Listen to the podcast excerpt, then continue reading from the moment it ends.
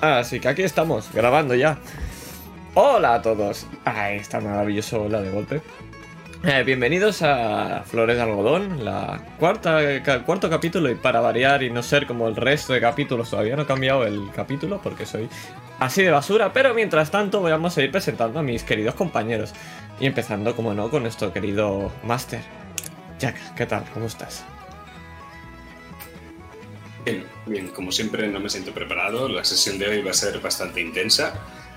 Al fin y al cabo es toda una tormenta y vamos a ver, vamos a ver qué ocurre, vamos a ver qué final le damos a, a la Skerger.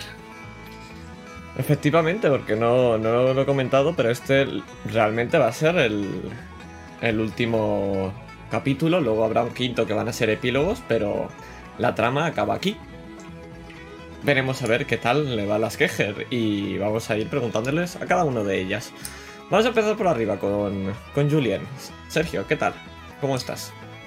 Bien, bien, con muchas expectativas. Llevamos dos semanas esperando la partida y creo que va a ser de. Bueno, creo que va a ser la más intensa de todas. Y a ver qué mierdas pasa con Julien. Si se ahorca en un pino o qué cojones hace. Tienes que elegir el árbol. El arcar va, va a pasar, pero tienes que elegir si es un pino, si son con los caimanes junto a Gloria. Veremos, eso lo veremos hoy, no hay ningún problema. Pues sí, sí, con muchas ganas de ver. Después, sobre todo después de aquel final, veremos a ver qué, cómo empieza esto. Pero bueno, vamos a seguir con Cometa, que interpreta a Vivian. ¿Qué tal? ¿Cómo estás? Buenas noches. Con mucho miedo. Venga, hombre. Que Es no- La palabra miedo. Sí, sí, tengo miedo. Tú, no, tú no lo digas, el que tiene miedo es el máster, que es el que no está preparado. El resto no pasa nada, no pasa nada. Yo es que no me siento preparada para todo lo que va a pasar hoy. No, Jack, lo estás pegando a todo el mundo. Oh, no. Eh, tú piensas que Paco ya tiene escrita la muerte de tu personaje. Sí, sí, sí, sí. Él dice, no, improvisamos mucho y está muerte, tal, muerte, desde lo tiene, lo tiene apuntado ya. No hay ningún problema. No, seguro que va. Pero con muchas genial. ganas, muchas ganas. Genial. Y tenemos a, a la... iba a decir a la que no es Kerger, pero oh, vaya. Eh, ¿Qué tal, Iván? Eh, que interpreta a Gloria. ¿Qué- ¿Cómo va? No sea esto un tremendo spoiler. A- A ver, es el cuarto capítulo. Quien empiece por aquí es que, es que también es un poco La verdad es que gracioso. Pero Gloria Pues, todavía no lo sabe, es spoiler para ella. Es verdad. Sí, sí. Oh, no. Tápense los oídos. Eh, pues la verdad es que con muchas ganas, no sé qué va a pasar hoy. eh, Jack me ha dicho alguna cosita y yo, como siempre, voy a ser el agua que lleva el río y voy a fluir junto a él. Y a los caimanes. Y nada, y por, y por último, voy a interpretar a Ross, soy Adrián, y voy a tomar las peores decisiones, no a propósito, pero va a pasar. Así que, hechas presentaciones, no sé si queréis comentar alguna cosilla más. Pues tienes que decirme algo, ¿verdad, Master? Dentro intro.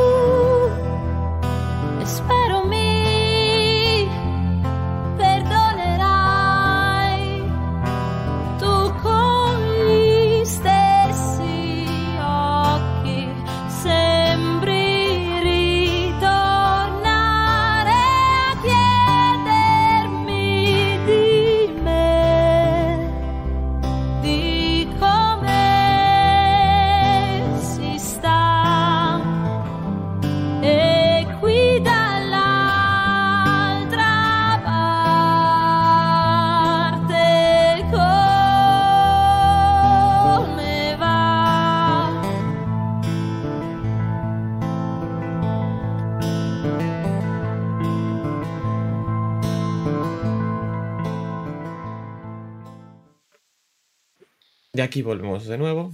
Y ahora sí que sí, vamos a dejar los mandos al protagonista del resumen, que va a ser hoy, Gloria Val. Así que, adelante. A tu mano.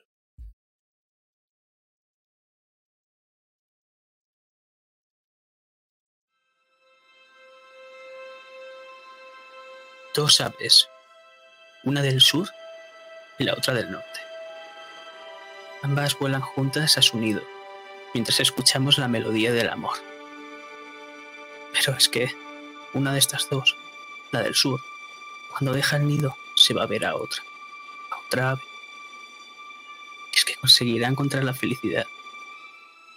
Pero caemos en picado para descansar en una cornisa y junto a ella hay una ventana donde se ve a un puma peleando con garras, con dientes contra el mismísimo león, uno viejo que intenta domarla pero sin éxito. Nos giramos.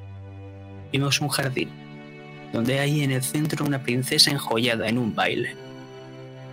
Pero es que está esquivando a todos como si de flechas se tratasen.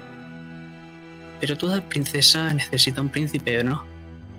Es que está ahí, el príncipe con esa maldición que lo convirtió en un maldito hurón. Pero mientras el hurón se aleja, vemos a una espadachina. Tal vez a un espadachín. Pelea contra una gran rata negra, que parece que se ha guardado un trozo de queso entre sus carnes. Y la espadachina se va junto a un unicornio pequeñito. La gran rata negra se escabulle hasta una balsa y deja el trozo. Y deja el trozo de queso pero no sabe que es una trampa, ya que la espadachina cabalga con el unicornio hasta allí y sin que se dé cuenta se lo quita. Y el unicornio decide que no va a ser uno más y recta, recta como una serpiente hasta una ventana y mira a través de ella. En la habitación se encuentra el hurón luchando contra un gato negro. Pero es que esta pelea es de amor, pasión y nostalgia. Porque estos dos se conocían y hace cuánto que se añoraban. Y es que la serpiente no puede aguantar las ganas de probar un bocado del hurón y este se enfada. Pero la espadachina de repente se convierte en un príncipe y salva a la serpiente del malvado hurón. Pero cuando se reúnen de nuevo, un barco trae a un hombre muy alegre, rodeado de música y diversión. Y ya no hay serpientes, ni espadachines, ni hurones. Ahora solo hay cuatro hermanas es que Gloria sigue protegiendo el sello de Víctor que le dio Rose, como Dios cuando entregó los diez mandamientos a Moisés. Y hablando de Moisés, ¿dónde se ha metido? Ah, claro, Jerome se encargó de él. Ahora lo recuerda todo la pequeña Gloria. Y es que no lo puede hacer en mejor momento, porque a partir de aquí todo se descontrola. La factura que Rose no entrega Víctor, apagándose rápidamente, como si de una vela en plena ventisca se tratase. Víctor, la persona más importante, no está en la fiesta. Y se están empezando a esparcir rumores. Tan rápido como ese tambor del revólver girando cuando se aprieta el gatillo. Pero, ¿quién ha apretado el gatillo? Solo Julien lo sabe. Pero las llamas de la guerra acechan.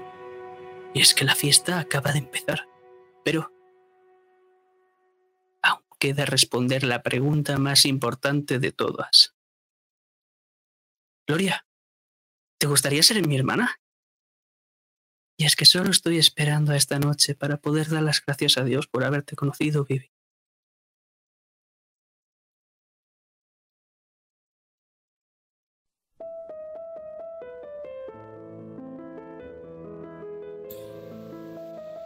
Beethoven.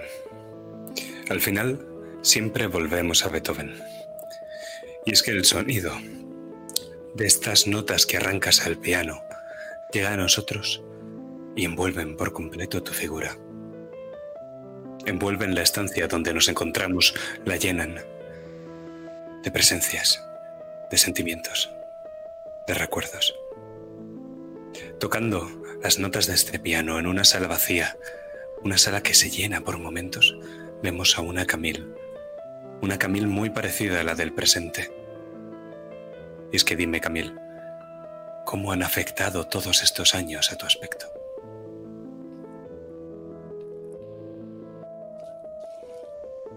Han endurecido las facciones de mi cara. Mi sonrisa, antes dulce y natural, se ha vuelto correcta y concisa.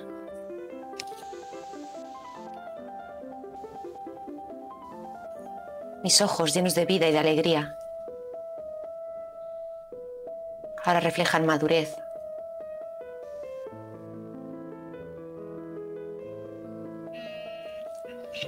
He dejado de ser una niña para convertirme en una mujer. Por obligación y otras veces por elección. Es que mientras tocas estas teclas, podemos ver a esa niña. Esa niña que eras y que ya no eres. Esa niña que hace tantos, tantos años, 14, 11, que dejaste atrás. Y el sonido de las notas puebla de presencias esta habitación, y lo que aparece es un espejismo. Es una proyección. Es un recuerdo. Y vemos a Camille, mucho más joven. Está tocando el piano en una sala de cristal de un barco de rueda de paleta trasera. Y te ves a ti misma, Camille, tocando esta misma canción. Ves ese recuerdo como si fuera una proyección transparente, translúcida, y tus dedos no abandonan las teclas de piano. ¿Qué piensas ahora al verte así, al verte como eras? Pienso que era una estúpida. Que siempre le di más alas al corazón que a la razón. Una ilusa.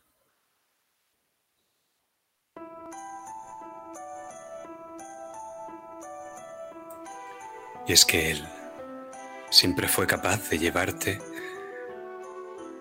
de la desesperanza a la ilusión, de la felicidad a la melancolía, del amor a la tristeza. ¿Lo recuerdas? Una mirada, ese vacío que poco a poco se iba llenando. Un sueño, tu sueño, Camille. El sueño de vivir toda una vida con aquel hombre uno al que de verdad amaras. Un sueño al que te resignaste sentada en el banco de ese piano, hasta que él apareció en tu vida. ¿Lo recuerdas? Intento no recordarlo cada día. Así dolería menos. Pero lo recuerdo. Los pasos se acompasaban a la música. Los pasos acompasaban a la música y mi respiración a la suya. Y vuestros corazones, que la hacían, estaban latiendo al unísono, ¿te acuerdas? Lo recuerdo. Y las palabras sobraban, porque estabais tocando ese piano a cuatro manos. ¿Qué te dijo? No hizo falta decir nada.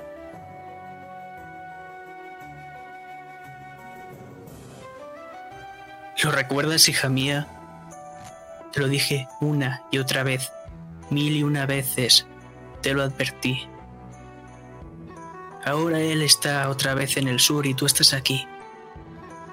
La chiquilla no tiene padre. ¿Qué vas a hacer ahora, Camil? Pues tendrá una madre. Tendrá una madre y no le hará falta a su padre para nada. Si él no quiere, ¿Qué tonterías dices? Es Todo hijo necesita un padre. pero le sobra si tiene una madre. Él podrá verla cuando quiera, si lo desea, podrá ejercer de padre. Pero no por ello voy a renunciar a ella, a mi hija. No sabes de lo que hablas, mujer. Pero no te preocupes porque aquí y ahora mismo está tu padre. Y tu padre lo va a arreglar todo pronto. ¿Y qué es lo que piensas preocupes. hacer? Lo que debería haber hecho hace mucho tiempo con el señor Kerger. Pero ahora tienes enfrente a una pequeña Gloria. Entre sus manos tiene una pequeña caja de música y está intentando chupar unas esquinas como si fuese como si fuese el pezón de su madre. Es mi hija, padre. Es mía y no pienso renunciar a ella. Si quieres evitar la vergüenza, diremos otra cosa, pero no pienso renunciar a ella. Lo solucionaremos, pequeña. No te preocupes. Tu hermana. Y vemos cómo se marcha. Tu hermana, tu hija. Ella, unos ojos grandes de color turquesa, tan parecidos a los tuyos. Su nariz, tan parecida a la de su padre.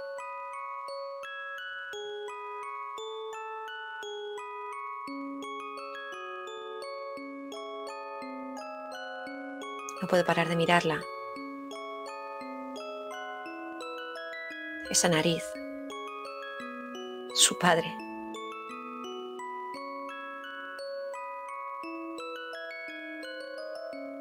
Tengo que hablar con él.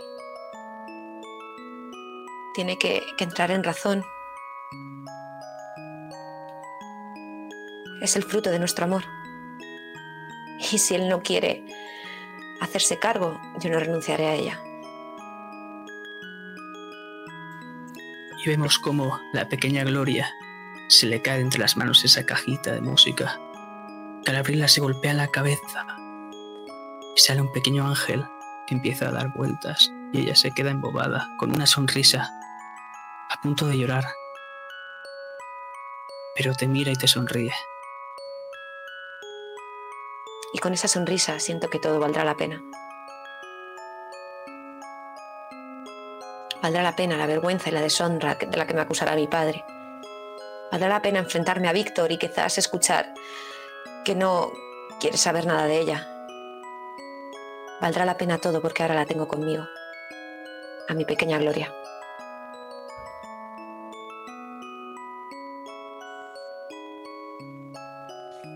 Imágenes que el piano está proyectando poco a poco van desapareciendo para ser sustituidas por otras. Y es que Camila, ¿recuerdas ese día que él rompió finalmente su coraza? Pero, ¿recuerdas el día que te rompió el corazón? Lo recuerdo. Recuerdo cada segundo y cada palabra de esa conversación.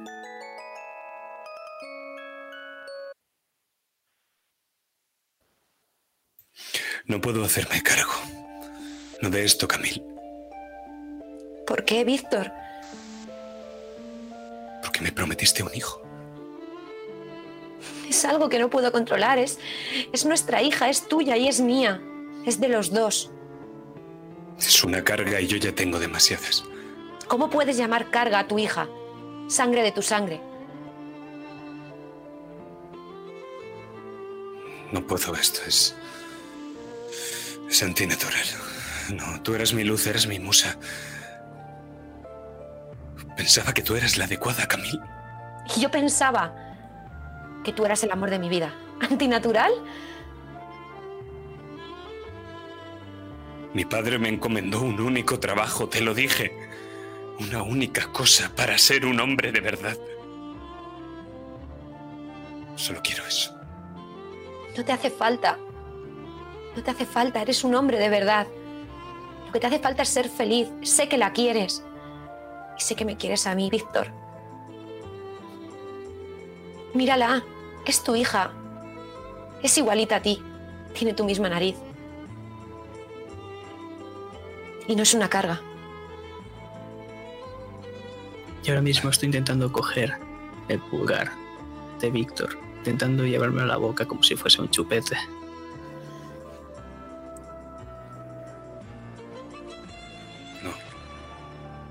Felicidad es para los necios. No. No puedo. ¿Estás dispuesto a perderme? ¿Estás dispuesto a que esto acabe? ¿Estás dispuesto a perderte ver crecer a tu hija? Es una Kerger. ¿Qué dirán de mí? ¿Qué dirán de mí? Si después de todo, después de todo, no tengo un hijo. ¿Y de mí? Solo te preocupas por ti. ¿Qué dirán de mí? Una hija, sin estar casada, con un sureño que ya tiene otras hijas.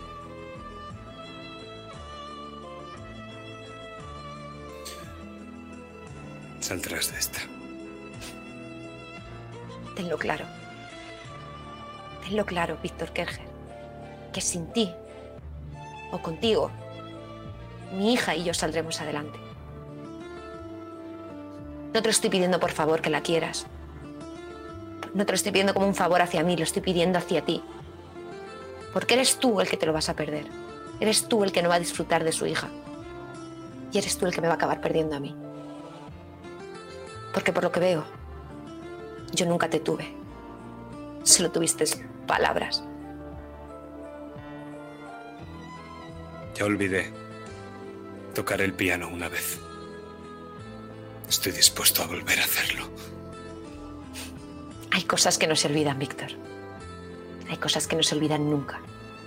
Te acompañarán hasta el último de tus días.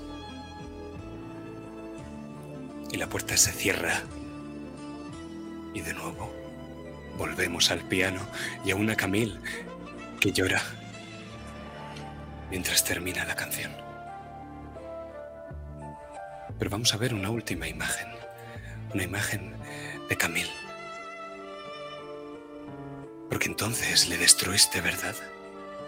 Porque eres lista, poderosa y querías venganza. Siempre se te han dado bien los negocios. Y la industria de los Kerger era muy delicada.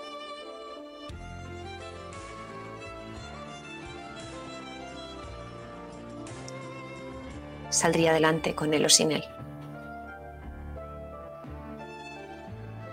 Lo que él no sabía era lo que le pasaría si no se quedaba a mi lado.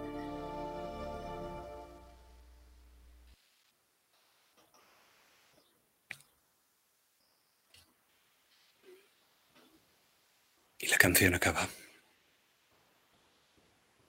Y esta vez ves que la pequeña Gloria ha dejado algo al lado de la partitura, Camille. No te habías dado cuenta hasta ahora. Tú no necesitas la partitura para tocar, no, esta canción. No cuando las notas están grabadas en tu alma. Es que ese papel que Gloria ha dejado al lado de la partitura parece ser una carta.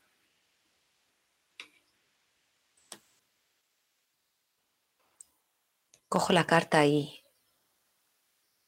y empiezo a leerla. Once años. Y tiene la firma de Víctor Kerger.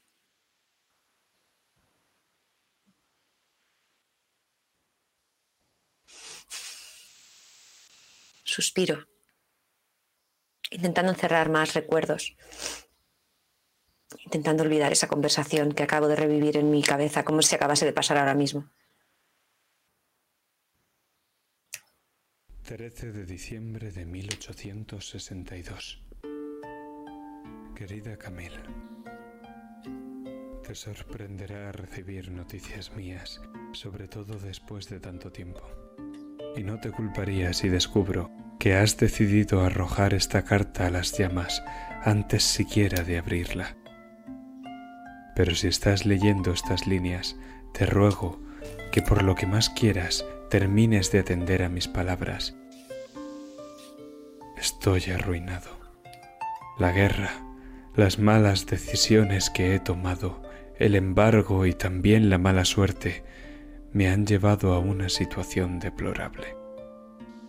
Tal vez Dios haya decidido castigarme en esta vida por mis pecados, pues una eternidad de sufrimiento en el infierno no bastaría para expiar aquel terrible mal que os he causado a ti y a la pequeña Gloria. Me arrepiento, Camil. Me arrepiento de haberte abandonado justo en el momento en el que más me necesitabas, de haber faltado a mi promesa. Todavía te veo allí cuando cierro los ojos, sentada en el piano, y pienso en tus notas, y pienso en aquella casa de Nueva Orleans, y mi corazón se quiebra en mil pedazos. Tú eras el sol que iluminó mi alma. y yo solo era oscuridad. Voy a vender la plantación y los esclavos que la habitan, y con ello espero poder proporcionar a mis hijas una dote suficiente que permita encontrar un marido que las ame y que las cuide como yo nunca he sabido hacer. El sur está perdido. La guerra nos ha sumido en una situación de pobreza insalvable. Mis conexiones con el Partido Demócrata me han permitido averiguar que el presidente Lincoln se dispone a proclamar la emancipación de los esclavos sureños. Pero Kentucky se ha mantenido fiel a la Unión y sé, por tanto, que la propiedad de vuestros esclavos será respetada. Eso es lo que se me ha confiado. Necesito venderte, por tanto, la totalidad de mis esclavos, y no pido por ello más compensación que aquella que permita a mis hijas vivir con dignidad. Hay, como bien sabes, muchas otras familias en Kentucky con las que todavía mantengo relaciones, y estas serían mucho más fáciles de convencer, pues con ellas no me he comportado de la vergonzosa manera que te he tratado a ti. Pero deseo que seas tú, Camille, y no otro, quien se beneficie de esta liquidación desesperada, para que así Gloria pueda heredar de mí la parte que le corresponde. He sido un padre terrible. En ese sentido, Gloria ha tenido más suerte que desgracia al crecer lejos de mi nefanda influencia. Pero siempre he tenido todas mis hijas, a mis pequeñas y preciosas flores de algodón en mi corazón, y también a ti, a pesar de las terribles cosas que te he hecho soportar. Poco o nada hay que pueda hacer para reparar todo el mal que os he causado. No te pido perdón. Sé que no hay piedad que pueda poner en paz mi alma.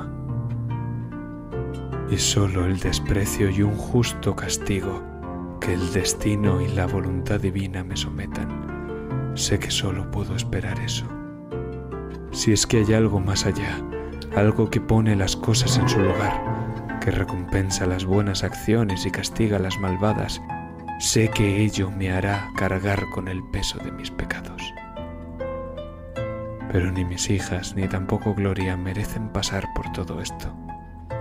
Y por ello te pido, te ruego, que a pesar del rechazo que estoy seguro de que te produzco, accedas a esta última petición. Gracias. Gracias por todos aquellos momentos que hemos pasado juntos. Hay pocos instantes en mi vida que merezcan la pena, pero tú has sido uno de ellos. Incluso en aquellos momentos en los que mi estupidez me ha separado de ti, el recuerdo de tu amor ha sido la luz que me ha impulsado a no desfallecer, que me ha dado esperanza. Pero ya ha llegado el momento de aceptar que he perdido, que te he perdido a ti y que con eso lo he perdido todo. Siempre tuyo, Víctor Kerger.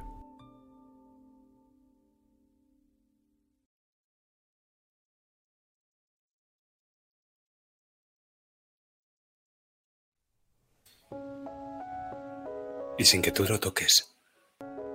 Nada más terminar de leer esa carta, de pie, de espaldas al piano, escuchas cómo el instrumento está tocándose por sí mismo y las notas vuelven a inundar la habitación. Y presencias, y esta vez no son recuerdos, estas proyecciones son de futuro. Y lo ves, lo ves a él, a Víctor Kerger, y está alzando en brazos a la pequeña Gloria y está girando sobre sí mismo. Y Gloria ríe. Y su pequeño vestido está ondulando con el viento mientras da vueltas. Y entonces, como si fuera una voz en off, lo escuchas. Camille Brady, si yo te lo pidiese, ¿te casarías conmigo?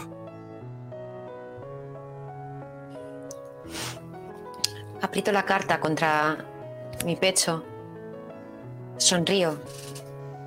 Sí.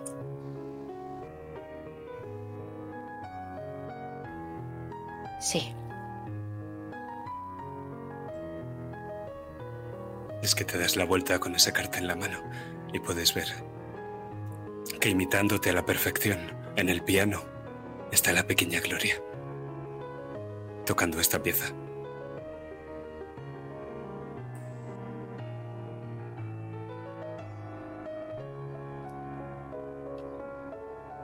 Me acerco a ella. Me siento en el banco. Y al igual que hice con su padre la primera vez que lo conocí, pongo mis manos sobre el piano y empezamos a tocar esta canción a cuatro manos. Pero esta vez sí que tengo una cosa clara. Estoy tocando el piano con el verdadero amor de mi vida. Mi hija.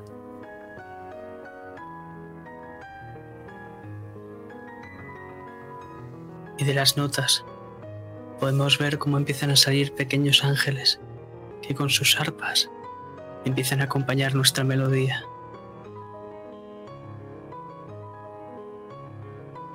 Y es que no puedo estar más feliz ahora mismo.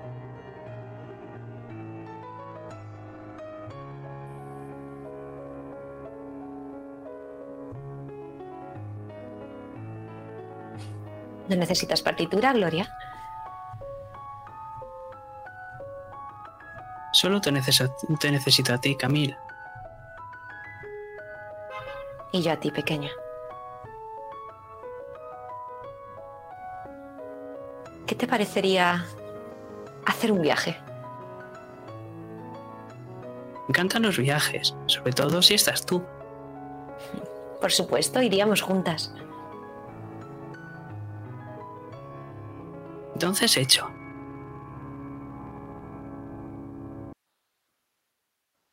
Y con esas palabras llegamos al final de nuestra canción y como siempre salimos por la ventana y miramos hacia arriba, recorriendo esos campos de Kentucky. Hacia el sur, siempre hacia el sur.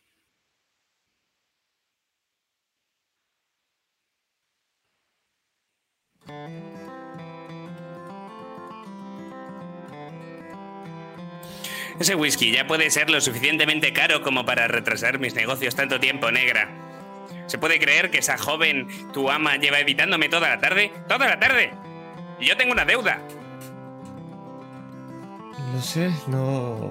Bueno, pero tómese el, el whisky. Quiere que se lo sirva en el mismo vaso que usa el amo. Dice que sabe mejor por la forma o algo así. Sí, sí, sí, aquí mismo. Aquí tiene. Le sirvo la copa hasta arriba. ¿Dónde estamos, Rose? Estamos en el salón.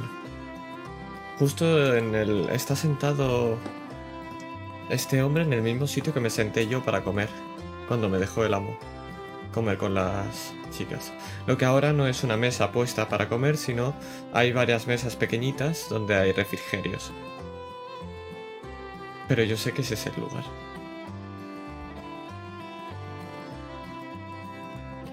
¿Se cree que me engañó de alguna forma? ¿O que me está engañando usted? Yo he venido aquí por negocios, no a que me engañe, negra. Pienso recuperar mi inversión, cueste lo que cueste, cueste lo que cueste. Tengo una lista y pienso conseguir a todos los negros de esta lista, uno a uno. Se hace falta. ¿Sabe cuánto dinero me ha costado llegar hasta aquí? ¿Sabe cuánto me debe su amo y la familia Kerger? ¿Ah? Lo sé, lo sé. Sé que, bueno, los negocios son importantes y... Pero no se preocupe, ya sabe que los Kerger siempre pagan sus deudas. Lo dice mucho Julien. Sí, bueno, claro, eso es lo que dice mientras no me paga. Bueno, estoy seguro si quiere que la puedo ir a buscar y en cuanto pueda en algún segundo. Es que está muy enfeinada, ¿sabes? Eh, Tiene mucha faena con el tema de la fiesta. Pero puedo ir a buscarla, sí. Haz una tirada de percepción. Vamos a ello.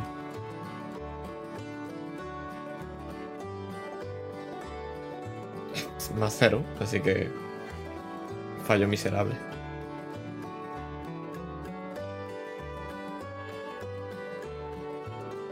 Uno intenta tener una profesión de prestamista respetable y mira cómo lo marean. Cazar esclavos es mucho más sen- sencillo. Ellos solo corren como animales, se le ponen unas cadenas de vuelta con el dueño y los bolsillos llenos.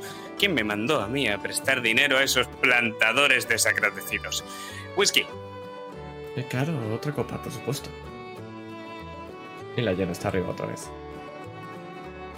Pues notas, Rose, en el momento en el que la llenas está arriba, una especie de presión en torno a la muñeca y un tintineo metálico. Y es que estás atada a la pata de la mesa. Horatio ha usado la mano izquierda. Es que resulta que es zurdo. Verás, negra, hay alguien que tiene mucho interés en tenerte. Y ya que no funciona lo de ser un prestamista, pues ¿por qué no volver a mi vieja profesión? Se me ha dicho que tú no tienes ningún deseo en volver a ser de su propiedad, pero los deseos de los negros como vosotros importan bastante poco en el sur. Puede que tengas razón, pero lo que importa no son mis deseos, son los del amo. Y nadie te ha dado permiso para esto, ¿verdad? Oh, estás muy equivocada, negra. Tu nuevo amo tiene un contrato que ha sido validado por el juez Marchand. Lo que significa que ahora eres de su propiedad, te guste más o te guste menos. Tu nuevo amo ha contactado conmigo por si te resistes a escapar. Le he dicho que no, que tú eres una negra muy buena. Y la verdad es que la paga que me ha ofrecido es una buena forma de recuperar la inversión que estoy empezando a dar por perdida. Eso no puede ser. El amo no ha podido firmar nada. No lo necesito. El juez ha dicho que el contrato es válido. Y venga ya, ¿qué contrato del sur va a darle la razón a un hombre que ni siquiera se ha presentado? Verás, negra, tienes dos opciones. Y escúchame bien. Puedes ser una negra buena a venir conmigo sin rechistar. O puedes escapar como una perra. En caso de que escapes, te trataremos como una perra. Tú decides, chica.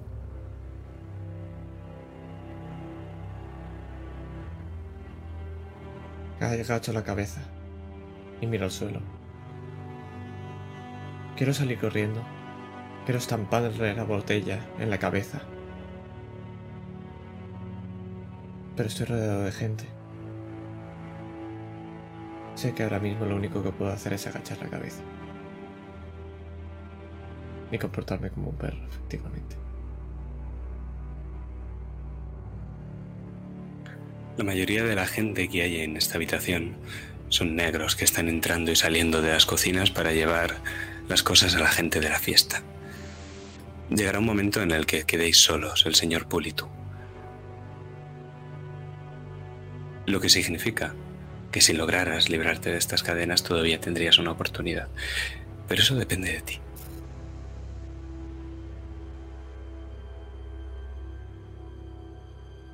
¿Sabes? Está hablando con alguien que es más que una simple negra, señor. Pues yo no la veo. No lo ves porque no sabes lo que yo sé. No sabes la información que tengo.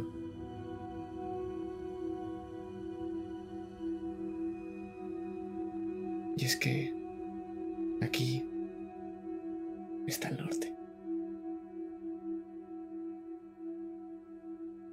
Y no lo digo por su prometida, ¿no?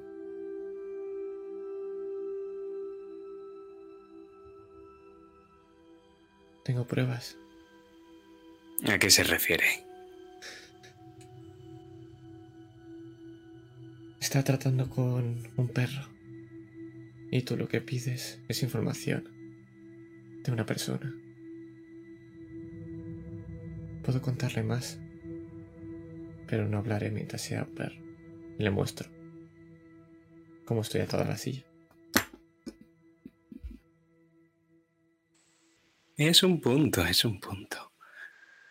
Saca una llave con la mano derecha, se acerca a la cadena y con la mano izquierda te mete un revés y te cruza toda la cara. Si quieres esquivarlo, tírame agilidad, de lo contrario, tira fortaleza. Voy a intentar esquivarlo. Toma, más uno, diez.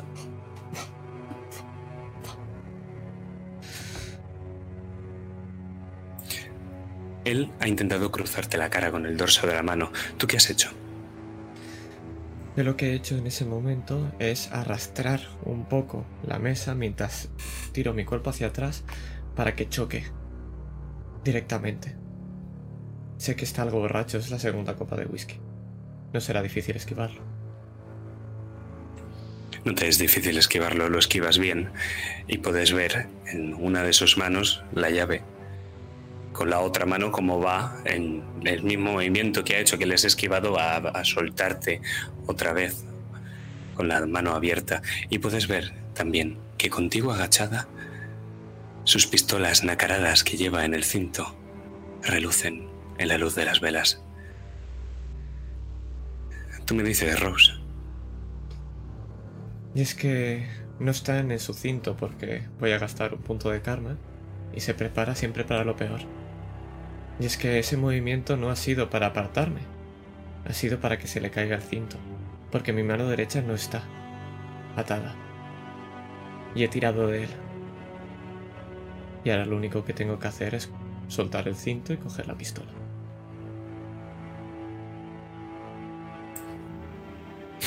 ¿Te gusta jugar, eh, negra? Como a las perras les gusta jugar. Pues te cazaré como una perra entonces. Creo que no está en posición de hablar, señor.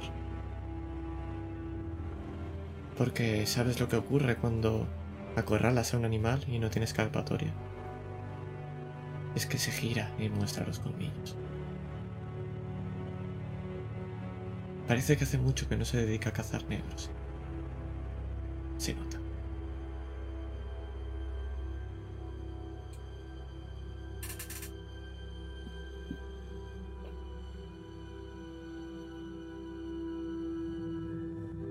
el señor Poole no va a hablar, se va a abalanzar contra ti para quitarte el arma. Parece que es bastante diestro. ¿Cómo piensas esquivarlo? O... Bueno, ¿qué vas a hacer? Voy a disparar. Pero mi idea no es disparar hacia él directamente, sino quiero atraer la atención. Entonces voy a esquivarlo, voy a disparar. ¿Y quién se va a pesar? Que un negro puede disparar y sabe usar una pistola, ¿verdad? Desde luego él no. Sí que tienes un más uno. Es una actividad de destreza. ¿Hacia dónde exactamente estás disparando? ¿Hacia el aire? ¿Hacia el propio pool? Estoy disparando detrás mío. Porque estoy atada a la mesa. Entonces lo único que estoy haciendo es girar y disparar como si fuera él el que estuviera disparando. Es un grillete, es una especie de grillete que te ha apuntado, pero es casi una cadenita, es un grillete fino. Aún así intentas liberarte y ves que es de metal, pero quizá no aguante a una bala. Pues si veo sí que es así, disparo directamente al grillete. Y para hacerlo fácil directamente lo pongo al lado. Está bien. Eso y esquivar ya no es tan fácil, entonces eh, sería más cero de dificultad. Es una tirada normal de destreza. Que Rose creo que tiene uno. Uno, sí. Ah, fallo miserablemente. ¿Puedo gastar un punto de experiencia para rerolear? Sí, Pues vamos a ello. Bueno, un 6. Bueno. Bueno. Vale, pues va a pasar lo siguiente, es que vas a disparar, pero te vas a hacer daño y la cadena se va a soltar de tal forma que te va a rajar parte del brazo. Pero todo lo demás lograrás esquivar al señor Bull. Voy a hacer una tirada y va a ser esto menos dos, lo que te vas a comer. Ah, no, esto no, perdón. He sido generoso. Esto menos dos, seis puntos de Joder. gracia. Ya podría haber sido de antes. Vale. Eh, tenía 13, ahora tengo 9.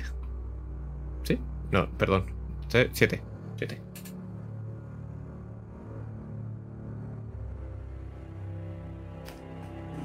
Pues descríbeme cómo te zafas de este hombre. Pues disparo directamente, alzo la mano y Aprieto, hago, estoy haciendo mucha fuerza para tirar de las cadenas y justo cuando me va a alcanzar es cuando disparo. No me espero la fuerza de mi mano y salgo disparada hacia la izquierda, esquivándolo a él y chocándome contra la pared, hincándome todos esos pedazos de metal que están ahora rotos y rasgando un poco.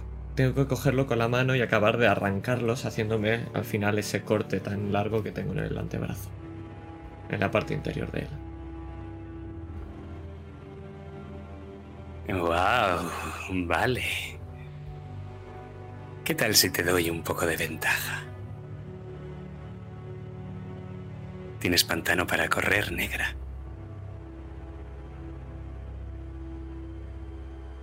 Lo miro.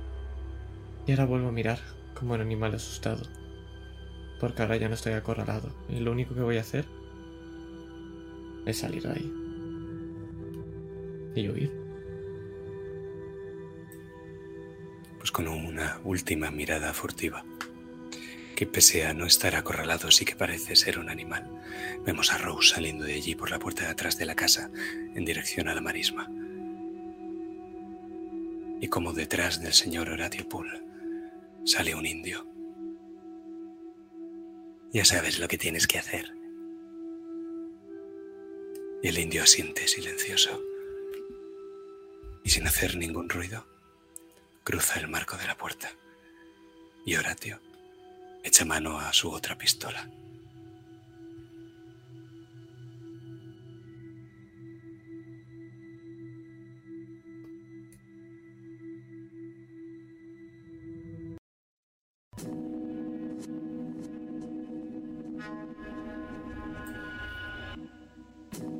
Subimos. Vamos a subir por la gran escalera de la casa de los Kerger. Y allí vemos que el pasillo de la primera planta está abarrotado de negros. Y los negros están llorando. En silencio se lamentan. Sus uniformes negros y blancos indican que pertenecen al servicio de la casa. Y de hecho nos vamos a fijar en una de las figuras una negra gorda que está llorando desconsoladamente con las manos tapándose la cara. Y como en mitad de su llanto rompe la fila y apresuradamente se dirige escaleras abajo. Los otros negros la miran, pero nadie la sigue. Y nosotros vamos a seguir avanzando hacia la puerta entreabierta del dormitorio de Víctor Kerger es que las persianas están bajadas, las cortinas están corridas. La luz en el interior de la habitación apenas nos permite ver a un Víctor moribundo, que ya no está incorporado sobre la cama, ahora está rendido tras ese esfuerzo que le ha supuesto hacer su última confesión. Tu padre, Julián, está apestando a enfermedad, a sudor, a óxido, a muerte. Está pálido como un cadáver, tiene los labios rotos. Y pese a estar frío, muy frío, sigue sudando. No sabes si os mira o no. Tiene los ojos entrecerrados. Podría estar despierto. Podría estar dormido. Lo único que sabes es que no está muerto. Porque su pecho, flaco, sube y baja. Al otro lado de la cama podemos ver a un hombre casi anciano, pero aún así que se mantiene erguido. Está vestido con ropa de cuero, de color negro, y tiene una pistola apuntando a la cabeza del plantador. ¿Qué expresión vemos en cara de Lucen? Es satisfacción. Porque al principio es odio, pero es una sonrisa de satisfacción porque por fin ha escuchado lo que quería escuchar.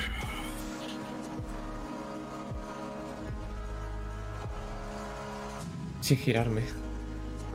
Me ves por la parte de detrás y escuchas a Julián como cargo la pistola.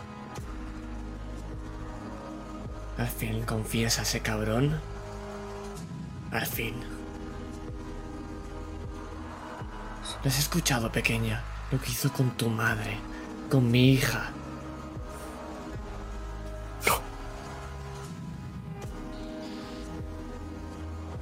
Me voy a acercar al lado de mi padre. Intento que me escuche. ¿Por qué?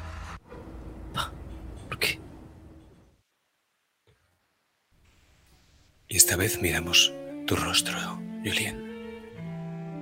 Porque aquí y ahora, en esta habitación, más que nunca, más que en toda tu vida, tienes el poder de un Dios. El poder sobre la vida y la muerte. Y es este momento y no otro en el que vamos a jugar a ser Dios.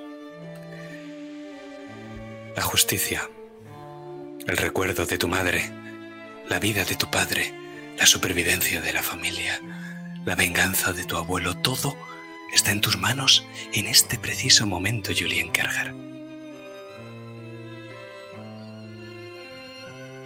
Pero quiero escuchar las razones.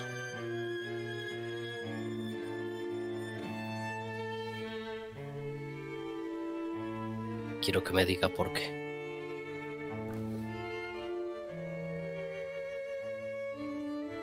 Es Intento que me hable. esa zorra. Intentó fugarse con el enemigo. Quería abandonarnos después de todo lo que hice por ella. Por esta familia.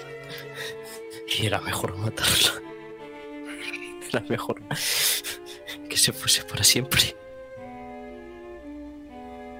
Se puso en medio. En medio. ¿En medio de qué? Papá. ¿En medio de qué? Disparé a ese. a ese hombre. a su amante. a ese norteño. y ella se puso en medio.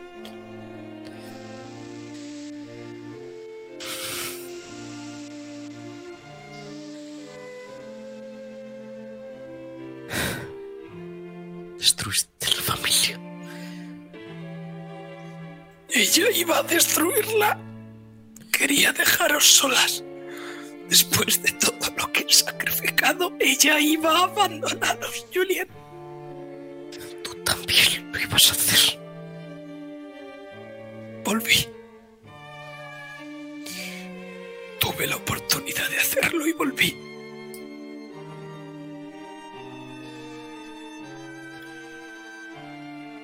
Sabes, papá. Me daría igual que no estuvieses juntos. Con tal de teneros a los dos, aunque fuese por separado. Y, y Vivian, igual. Y Rose. Estéis juntos o no. Sigue siendo nuestra familia. Ya no queda nada.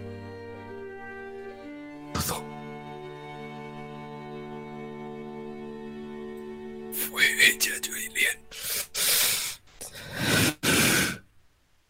Fue ella. Y por eso cogiste y dijiste a ese negro que la enterrara. La dejara ahí metida en el puto pantano. ¿Verdad? Estoy harto de tus mentiras. De tus culpas. Hiciste que te abandonara. Que Voy tuviera a- una vida miserable. Voy a hacer una tirada de percepción porque creo que con Vivian, que siempre sé cuando miente con mi padre, me cuesta algo más. A ver, voy a hacer una tirada de percepción a ver si está mintiendo. Es de intuición, más que de percepción. 4 y Julien tiene en intuición un 2. Es un éxito parcial. Tienes total certeza de que tu padre no miente. Pero de que tampoco lo está diciendo todo.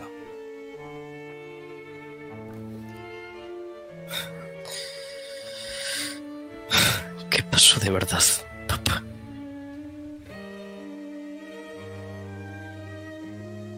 Le da igual, le da igual todo. Solo quiero saber qué pasó de verdad.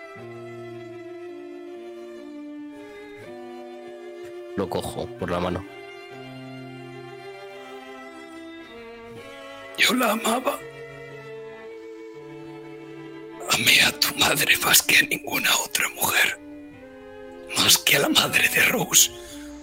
Más que a la madre de Gloria. La amaba más que a nada. Lo sacrifiqué todo una y otra vez. Y ella me dio a Simon. Y ella decidió abandonarme. Abandonarnos. Me convertí en un hombre y ella me desechó.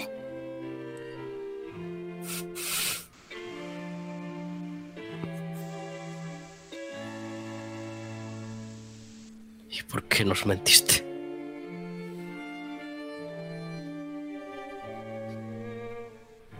Han sido mentiras. Toda nuestra vida es una mentira, Julien. Ya eres lo suficientemente mayor como para saberlo. Créeme que lo sé. Desde bien pequeña.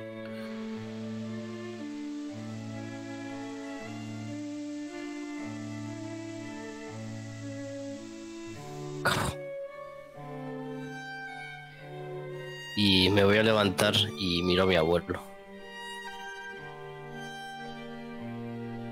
Ahora es el momento. Ahora es el momento de que todo acabe. De que tu madre, de que mi hija al fin sea vengada por esta escoria.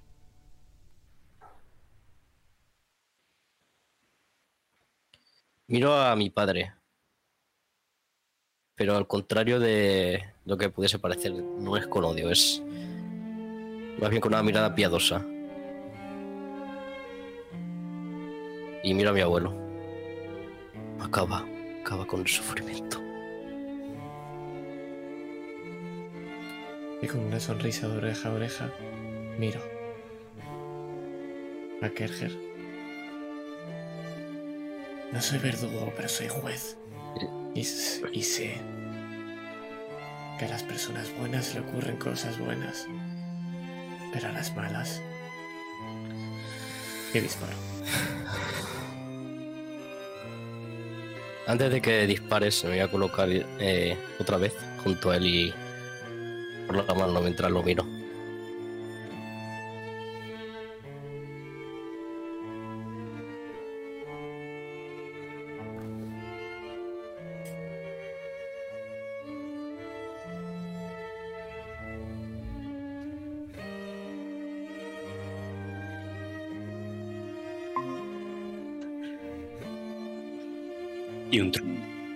Restalla en esta tormenta que acaba de empezar a desencadenarse sobre la plantación Kerjar. Y el trueno camufla este disparo. Tal forma que lo único que vemos es una mano que finalmente cae sobre la cama. Y poco a poco, como las sábanas, comienzan a volverse rojas.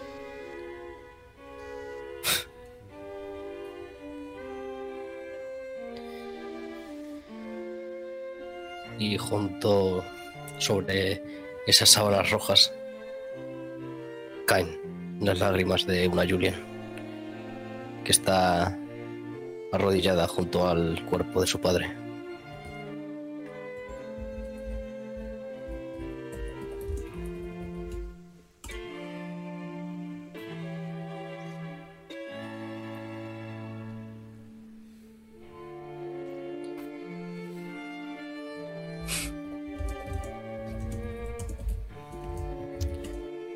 Sigue tocando. Eh...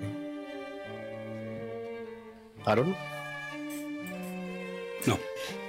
La música ha estado todo este tiempo desde que empezaste a subir las escaleras dentro de tu cabeza. Aaron no está allí. Wow. En cuanto pueda recomponerme, me levanto y miro por la ventana a ver qué está pasando. Alguien te toca la espalda con delicadeza Es tu abuelo. ¿Qué le dices? Todo acabado, Julian. Y tú. Quiero que sepas que eres igual que ella.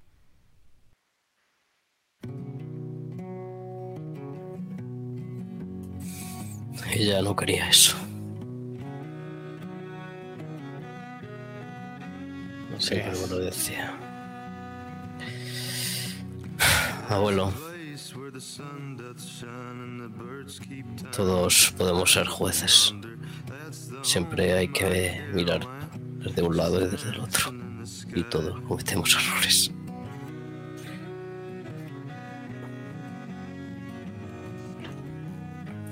Pero él cometió un gravísimo.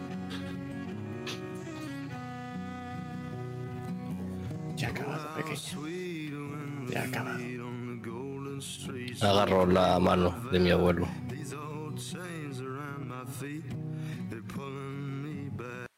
Y te la cojo con fuerza.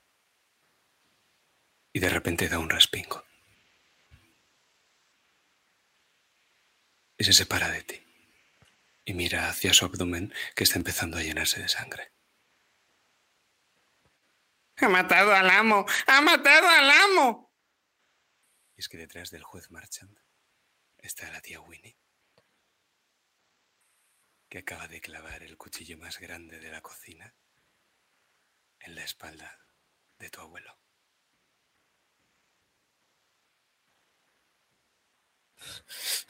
¿Qué haces? Te suelto de la mano y me miro al estómago. Y me arrodillo.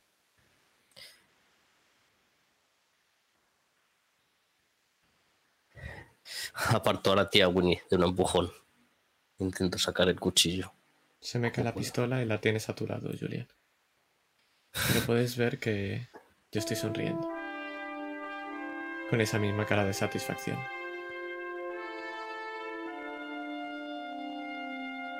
¿Por qué? ¿Por qué se va todo el mundo? Todo ha acabado. Al fin.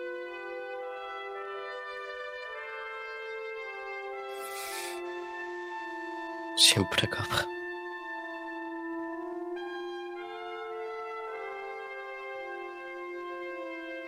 Abuelo. Ya está. Eh, le cojo la cabeza y la apoyo sobre mi pecho. Eres la marcha mayor, así que esto es tuyo ahora.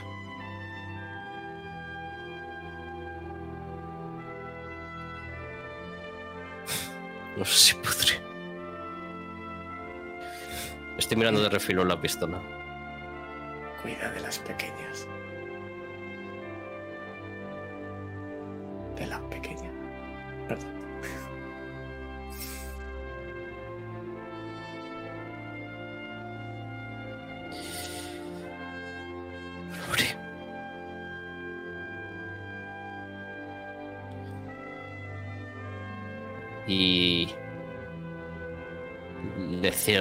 Los ojos.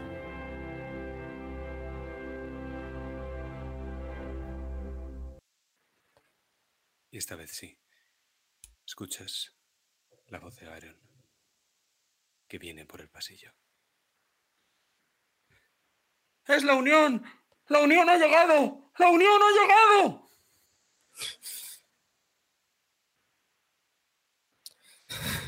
¿Qué? Y miro a la tía, a la tía Winnie.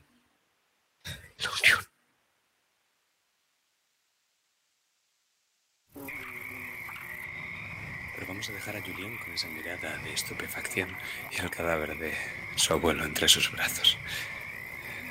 Porque quiero ver ahora a otra Kerger, a una reconocida al menos.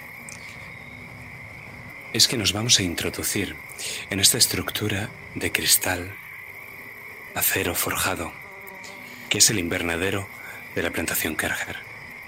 Y vamos a atravesar ese cristal empañado, cubierto de hiedra, de musgo, de enredaderas, que suben por el cristal. y vamos a buscar a Vivien, que está ahí dentro. ¿Qué haces, Vivien? ¿Qué es lo que vemos? Vivian está intentando buscar alguna planta para echársela a ese hombre en la bebida y que deje de, de dar problemas a Julien. Pero no puede parar de mover el pie, como siempre que miente y que está nerviosa. Porque no tiene ni idea de qué planta va a coger y quizás a lo mejor lo mate. Y no sabe cómo le puede eh, sentar eso a Julien. Pero no deja de pensar en, en su madre, este era su sitio favorito. Y no deja de pensar en Julien. Verla con esas joyas, verla ocupando el sitio de mamá. Y no quiere que sufra ni se entere de lo que Samuel ha hecho, lo que le está haciendo. Así que cojo rápidamente una flor blanca que tiene un polvito dentro. Parece inofensiva. Arranco dos o tres florecitas. Las meto dentro de mi bolsillo y, y salgo corriendo del invernadero para llevárselas a Rose y se las e- buscar a Rose y que se las eche a ese hombre en la bebida. Y te diriges corriendo hacia la puerta del invernadero cuando ves una figura, una sombra que se proyecta al otro lado de ese cristal empañado que va a entrar en el invernadero y te va a encontrar dentro.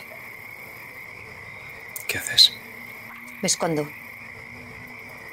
Siempre que estoy haciendo algo que sé que no está bien o que me pueda meter en líos, mi reflejo instintivo es esconderme. Aunque realmente ahora mismo no estoy haciendo nada malo. Pero ya por costumbre me, me escondo. ¿Y te escondes tan tan bien que no puedes ver quién entra? ¿O tu curiosidad va a ser mayor que tu celo? Soy una espía profesional. Me escondo en un sitio en el que pueda ver a quién entra.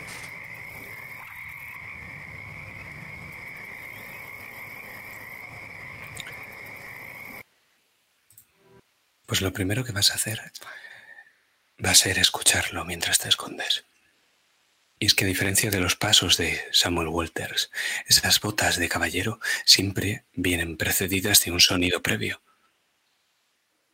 El de un bastón chocando contra el suelo.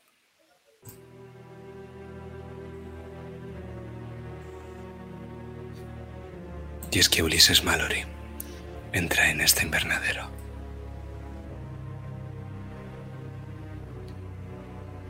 Echa un vistazo alrededor. Y casi, casi te parece que está olisqueando. Como si fuera un sabueso. Se queda plantado sobre sus tres pies. Inspira profundamente. Y sonríe. Te he visto entrar aquí, Kerger. Supondría que alguna de vosotras acabaría viniendo. Tengo entendido que tu madre adoraba este sitio. Es curioso que hayáis dejado al negro ocuparse de él.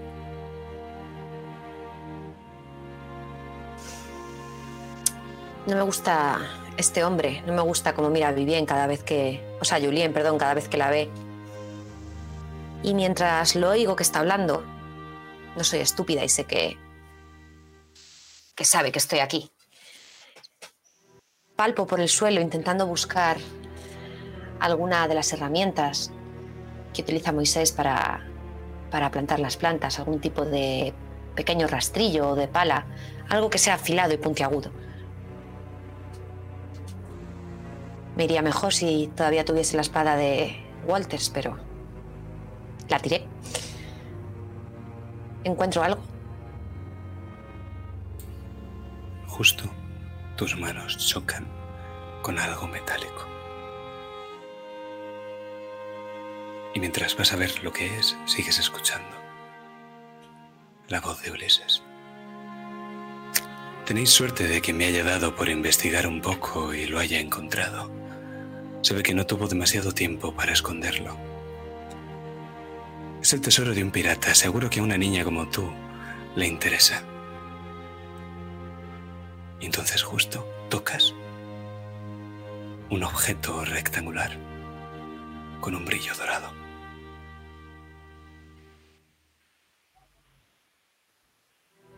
Reconozco lo que es. Es un lingote de oro. Valdrá unos mil dólares. Y es muy pesado, tanto que cuando esperabas levantarlo como si fuera un arma, creo que va a hacer un pequeño ruido con el resto.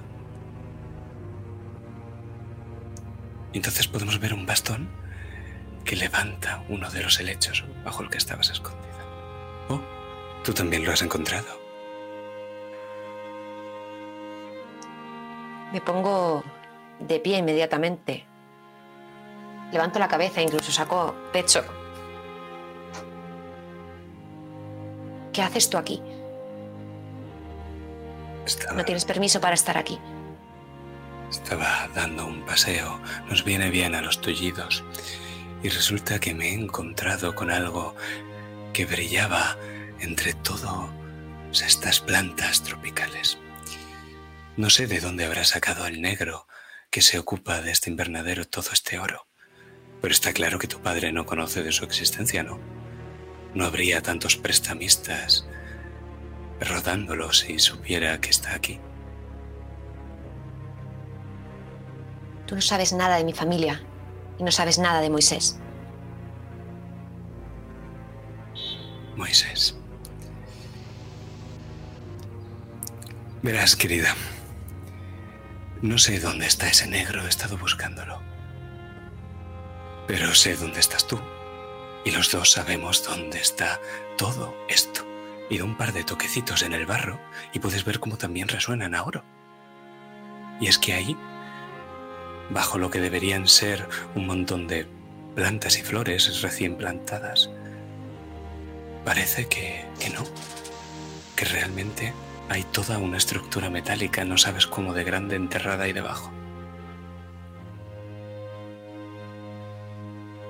Y como solo lo sabemos tú y yo, el tesoro sigue siendo un secreto. Vivian mira de reojo cómo relucen esos lingotes. Y aunque no es algo en lo que ella preste mucha atención a los problemas de la familia, así que desde esta mañana he escuchado a Rose hablar con Julien. He escuchado a la dependienta que no quería vendernos ese vestido. Y sé que mi hermana mayor está preocupada. Y sé que esto le podría hacer muy feliz.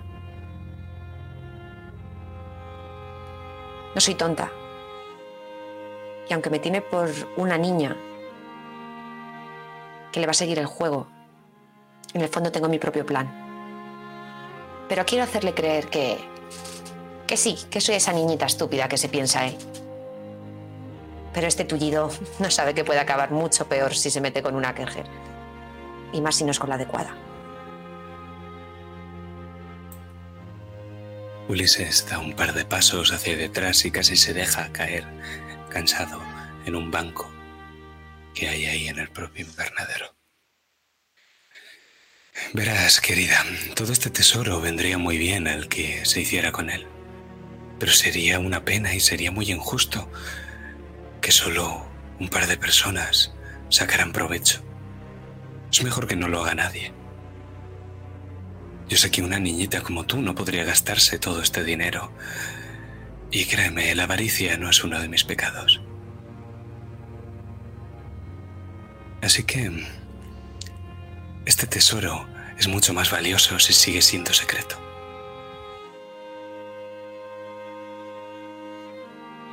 ¿Y qué ganas tú con ello? Pasar un poco de tiempo al lado de una de las flores de algodón más preciosas de Luisiana. Verás, querida, yo no soy como el resto de hombres. Yo no juego para ganar. A mí lo que me divierte es jugar. Solo eso. ¿Te gustan los juegos, no es cierto? Te, te voy a proponer uno. Este tesoro seguirá siendo nuestro secreto. Pero si tú se lo dices a alguien, o te veo hablando con alguien de algo de lo que no deberías de estar hablando, yo también tendré que contar este secreto. al viejo Walters, al señor Poole, a mi padre, a los Gladwin, a los negros. Vivien sonríe, parece que inocentemente. Y recuerda la cara de, de Julien cuando hace unas horas se han encontrado con él en la plaza del pueblo. Sé que le ha dicho algo que no le ha sentado bien.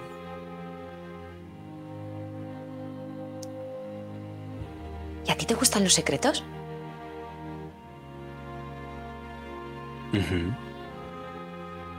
Pues te voy a contar uno. Y Julien se, se acerca como para contarle algo al oído. Te pone el bastón en medio. ¿Dónde crees que vas? ¿A contarte un secreto? No te acerques. No me toques. En ese momento Vivien estira su pierna por debajo del bastón para pegarle un pisotón de la pierna a la que cojea.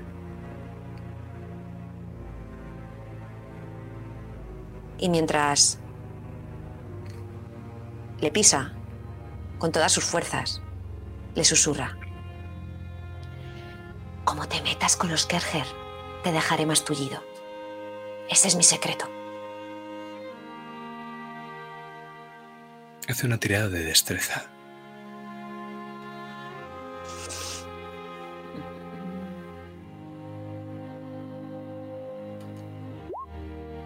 Cuatro y tengo... Dos. Seis en total.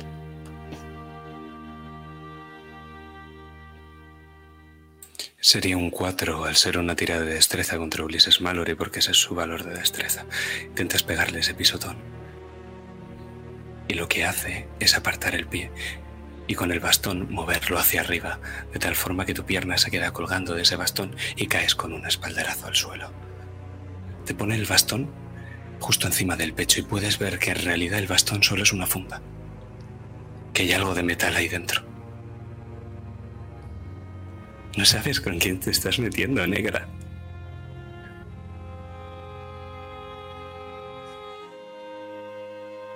Y tú tampoco. Y me lío a lanzar patadas hacia arriba. Y si puedo llegar a la entrepierna, mejor que mejor. Pues vamos a hacer otra tirada de destreza. Tienes un menos dos.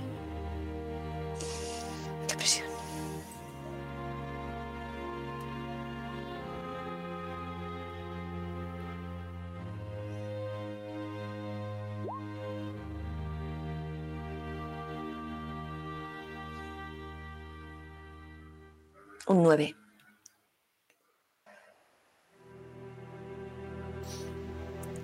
Le pegas. Le pegas una patada en el bastón y otra en la pierna mala y él gruñe. Y puedes salir corriendo. Salgo corriendo, pero quiero mientras... Me imagino que intenta recoger el bastón y se queda quejándose de, de la pierna. Intentar atrancar la puerta de alguna manera. Para que no pueda salir. Es temporal. Casi todo lo que logres hacer va a ser temporal, la fuerza que puedas mover tú y la ley de la palanca contra lo que él pueda hacer fuera. Más te recuerdo que es de cristal, Puede salir el en cualquier invernadero. Efectivamente. Entonces puedes perder tiempo con eso. O puedes correr. Te doy, la, pro- te doy las dos opciones. Eh, de las dos formas lo vas a retrasar. Lo que él haga va a estar condicionado a lo que tú hagas. Venga, pues corro.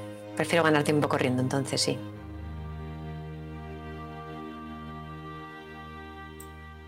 Pues gruñe y coge el bastón que se había desenfundado ligeramente. Y de nuevo podemos ver cómo al alargar la mano, su camisa, el puño de la camisa queda descubierto. Podemos ver que ahora hay más de una gota de sangre. pone el bastón en el suelo, se levanta. ¿Cómo será? ¿Cómo será una blanca?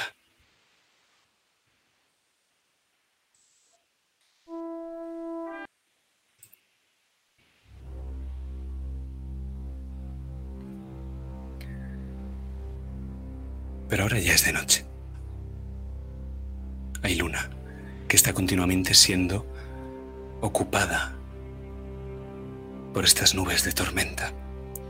Todavía no llueve, solo hay truenos que suenan cada vez más cerca y los relámpagos se ven en el aire, iluminando así la columna de humo que proviene de la plantación de los Bancroft. Pero nosotros vamos a mirar hacia un jardín, donde van a estar reunidos, bajo esa tenue luz crepuscular, los Gladwin, los Walters, los Mallory, el Dr. Travers. Todos están discutiendo acaloradamente sobre qué hacer y Camille está en la misma escena. Está escuchando todos los argumentos, no sé si interviene más o menos. Mientras tanto, el gordo Ben y Tom se están encargando de los negros que acaban de llegar de la plantación Bancroft y están intentando tratar las heridas que tienen algunos de ellos. Algunas son bastante graves, son de bala. Por otro lado, Samuel ha dado las órdenes de que los hombres de Carl, esos hombres armados que tenéis defendiendo la plantación, que son únicamente tres, patrullen el perímetro intentando localizar desde qué dirección van a venir los soldados. La discusión es bastante calorada ahora mismo. Hay partidarios de huir, que son los que menos, y están los partidarios de pelear, que son Walters y Mallory. Pero todo esto lo vamos a ver desde la perspectiva de Julien, que baja las escaleras de la casa. Y en cuanto todos los invitados la ven como una avalancha, se abalanzan sobre ella a hacerle preguntas. Pero ¿Qué está haciendo Gloria todo esto? Estás en esta escena, pero... ¿Qué ves tú?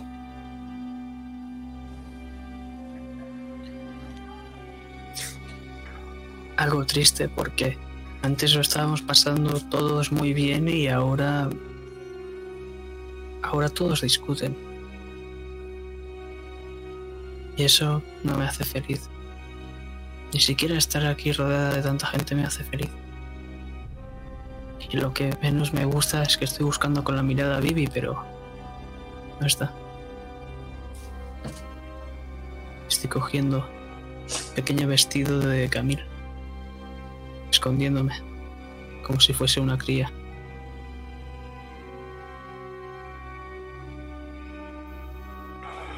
Querida, querida, ¿qué ha sido ese disparo? Es Samuel Walters el que te pregunta. Al fin.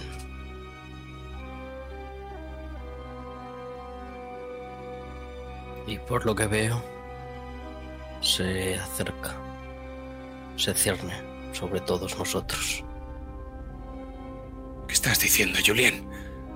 Julien, no es momento de perder la cabeza. Ahora mismo no. Eh, Julien empieza a bajar las escaleras de, de la entrada de su casa y camina entre todos los invitados. Y está buscando con la mirada a su hermana.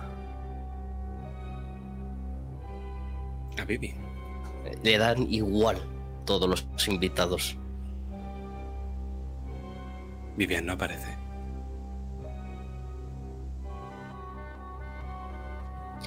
Pues pasa la siguiente hermana. Busca a Rose. Rose no aparece.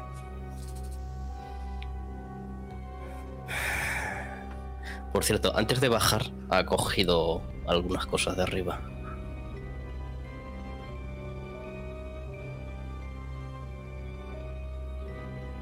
Y mi hermana. ¿Dónde está el señor Kerger? ¿Dónde está el señor Kerger? Julien, La miro. Notas cierto rencor en la mirada. Unos ojos rojos y unas cuencas rojizas también. ¿te encuentras bien?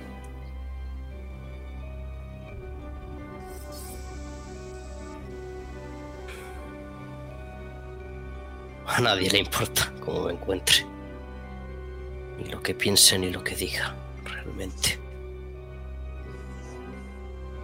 Sí, querida, hay que... ¿Qué hay que hacer, Camil? Hay que quedarnos aquí. Y... ¿Sí? hay que quedarse aquí. Se acerca a ella. ¿Y vendrán tus hermanos a matarnos? No vendrán a matarnos. ¿Y qué vendrán a hacer si no? Pues que tienen heridas de bala. Simplemente tenemos que, que rendirnos. ¿Esta es la justicia que conocéis allí? Julien, la guerra está a punto de acabar. Es algo que acabará pasando. Se va a El sur tiene que rendirse. ¿Capitular? Nunca. ¿Por qué no? Lucharemos. Son pocos, tienen que estar desorganizados. Esto no es el ejército de la Unión, debe ser algún grupo expedicionario. Las líneas del frente están muy lejos. He combatido allí, sé de lo que hablo. No es posible que hayan llegado tan cerca y menos sin una línea de suministros. Debe ser algún cuerpo expedicionario. Nos podemos atrincherar en la casa. No hay necesidad de pelear.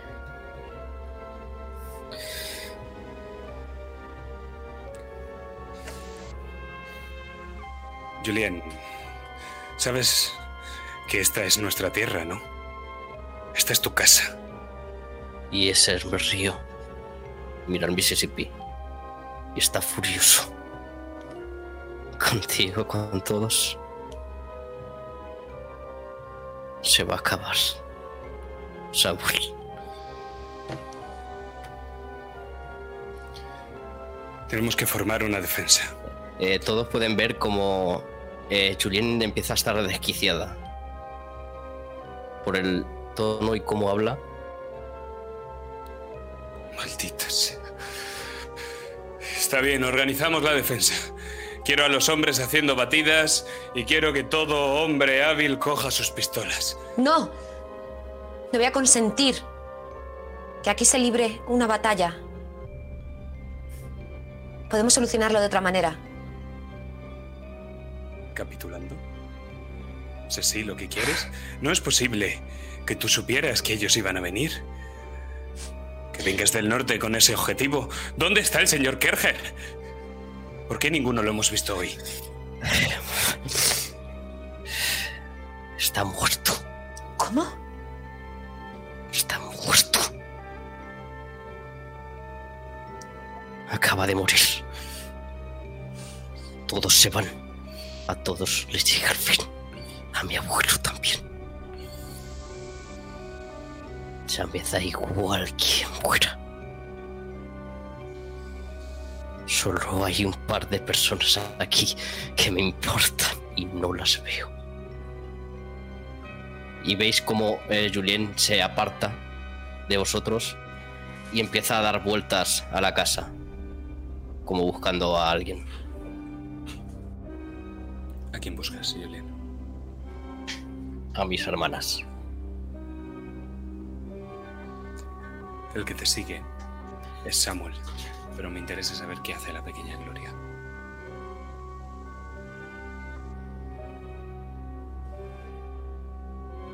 Yo estoy mirando en ambas direcciones, hacia Julien, hacia Camille. Y eh, estoy intentando abrir la boca, pero es que no me salen las palabras. Y es que no, no sé qué hacer. No puedo hacer nada.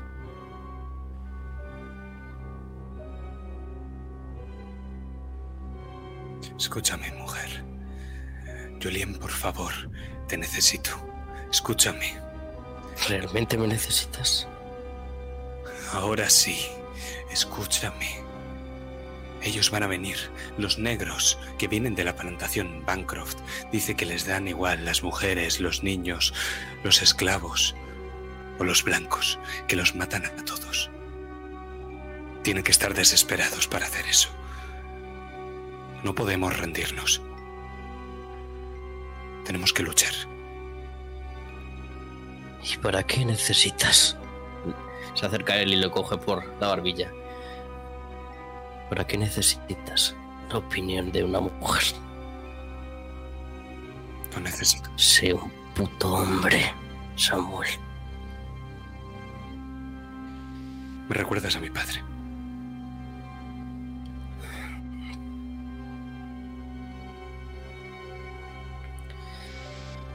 ¿Sabes? Azka. Mis padres no están aquí. Y mi hogar no es solo un sitio. Mi hogar son mis hermanas.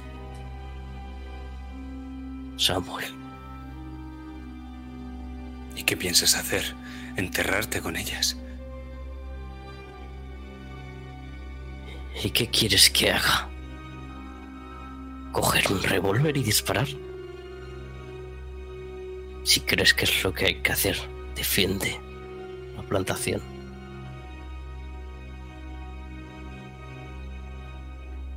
Ten un poco de actitud y toma las decisiones por ti mismo. Sí, señora.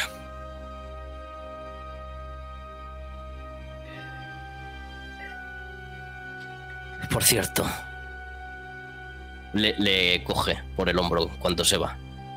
¿Qué pasa con mi hermana y contigo? Lo miro directamente a los ojos y me estoy acercando. Lo ves cagado de miedo. ¿Qué pasa con mi hermana y contigo? ¿Qué le has hecho, Samuel?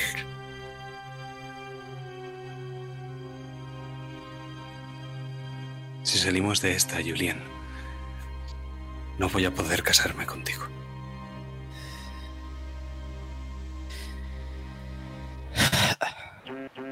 Quién le importa?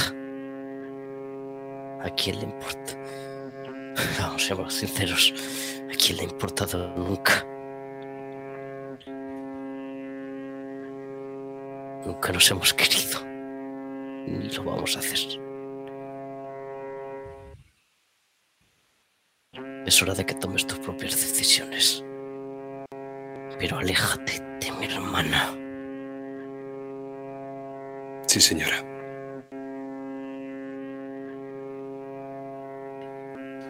Y es que eso que se escucha de fondo es la bocina de un barco de vapor. Y no de uno que llega al muelle, sino de uno que se está yendo. Porque, Julien, no te has dado cuenta, pero Norbert Horsfall no ha estado en esta conversación en ningún momento.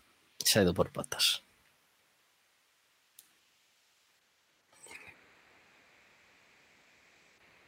Yo voy a seguir buscando por todas partes a mis hermanas.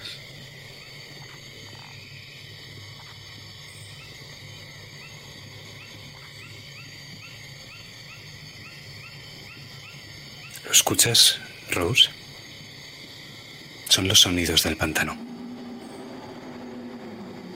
De la marisma. Los mosquitos. Los grillos. Los sapos. Y todo el resto de animales que no conoces. Escuchas también el agua estancada como es removida por los animales que moran en esas profundidades. ¿Lo saboreas, Rose? El salobre en tu boca es esa mezcla entre el agua marina y el agua dulce característica de la marisma. ¿Lo saboreas, Rose? Esos mosquitos que se te meten en la boca cuando la dejas abierta. Tienes que respirar por la nariz, aunque estés acalorada con este corsé. ¿Lo hueles, Rose? El agua pútrida y tu propio sudor corporal. ¿Lo ves? Estoy seguro de que lo ves, Rose. A través de la luz de la luna, que es la única que puede atravesar la niebla de la primavera, unos grandes árboles con el tronco sumergido en el agua. No entero, solo las raíces y los pies del árbol. Están cubiertos de musgo español y no se ven ni las raíces ni la mitad del tronco inferior de esos cipreses calvos gigantescos. ¿Alguna vez te habías adentrado en la marisma? No tanto como hoy, pero claro, Nunca he tenido que escapar de alguien.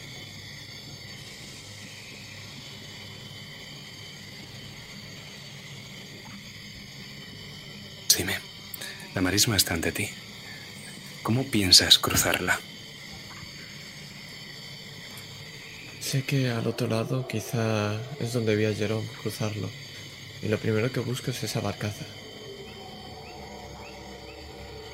Pero imagino que si encuentro algo lo encontraré en el otro lado, de la orilla. Luego veo estos enormes árboles y miro hacia el agua. Sé que es un suicidio meterme directamente a nado. Pero quizá puedo encontrar algo. Un bastón que me sirva de pértiga, quizá algo que me acerque a ese árbol. Y que pueda cruzar escalándolo y pasando de un lado a otro. Pues no es una mala idea. Dime, ¿qué crees que deberíamos de tirar para que encuentres esto otro? Quizá intuición, para ver Pues un sí. poco por dónde puedes meterte, por dónde no. Te iba a decir o astucia, pero al final es un poquito lo mismo. Así que sí, intuición por intuición. Sí, Me da igual. sí, sí, sí, intuición. Pues vamos a ello. Oh, nueve. Qué maravilla. Muy bien. Pues no te voy a hacer tirar agilidad, descríbeme lo que pasa. Estoy mirando entre pedazos de, de árboles, pedazos de maleza. Los mosquitos me molestan y estoy todo el rato aspa- haciendo aspavientos con la mano. Me dirijo a uno de los árboles que está podridos. Lo veo que está lleno de hongos que se están alimentando de la base y han conseguido quitarle toda su vida. Y es que esa rama tan grande que está a mi altura debe de ser fácil. Pero no lo es, porque llevo me lleva mucho tiempo el intentar arrancarla, pero al final lo consigo. Es un bastón lo suficientemente alto como para darme un poco de apoyo. Lo mido en el agua. Y lo hago una especie de palanca y antes de saltar miro otra vez hacia atrás. Rezando para que no llegue nadie todavía. Y en ese momento es cuando salto. Salto y me engancho como puedo, como si fuera un animal, a ese árbol. Y ayudándome de esa palanca empiezo a subir. Dejo el bastón lejos, mientras se desaparece en la marisma, mientras yo subo por el árbol. Son rápidos los movimientos. De nuevo soy un animal huyendo. Hasta que no sé ni cómo, pero cuando doy el último paso y toco tierra firme, estoy al otro lado.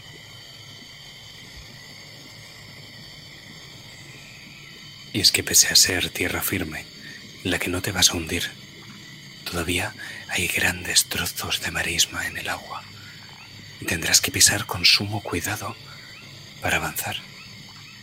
Pero es que en este pantano puedes verlos. Mamá Jane te habló de los loas. Te habló de los loas que viven en los pantanos, los filolets, lo que los blancos llaman fuego fatuo. Pero ellos no saben que son luces azules, que son los espíritus de los muertos. Y están ahí flotando, flotando sobre el agua, a los lados de la marisma, y sabes que no debes tocarlos.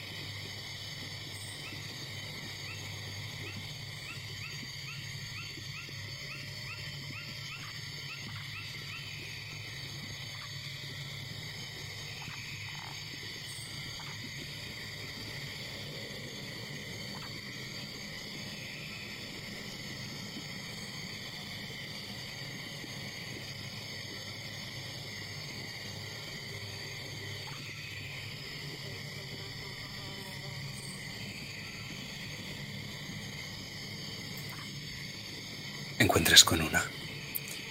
Y cuando llevas tu mirada hacia arriba, ves que la luz de la luna trémula está alumbrando un pino. Y es que es un gigantesco pino de hoja larga. Y no tiene musgo, pero es el árbol más grande que has visto en tu vida. Es tan largo y tan grande, con un tronco tan ancho que alguien debería de haberlo visto desde la gran casa. Es tan gigantesco que entiendes porque hay un loa que ha hecho de ese árbol su morada. ¿Y por qué los fuegos fatuos danzan alrededor del árbol, pendiendo sobre el agua?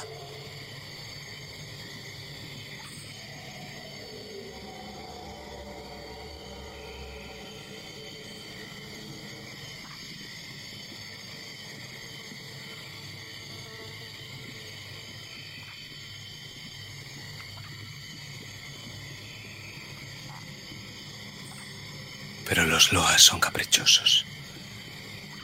Y la humedad que hay en el ambiente casi hace que parezca que estás llorando y que tus párpados pesen.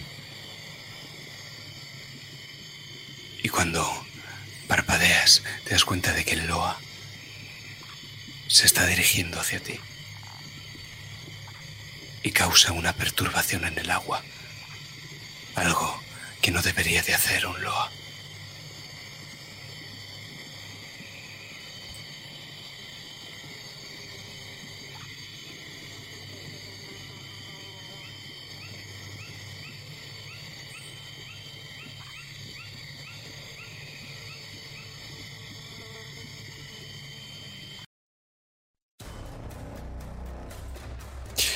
Es que verás, porque cuando sale a la superficie Loa Aida Wedo, resulta que esta serpiente tiene patas y boca, una muy larga, tres metros de longitud, con una boca plagada de dientes. Y es que Rose, este caimán de Mississippi, como tú, también es una hembra. Y este pino es su zona de cría. ¿Qué haces?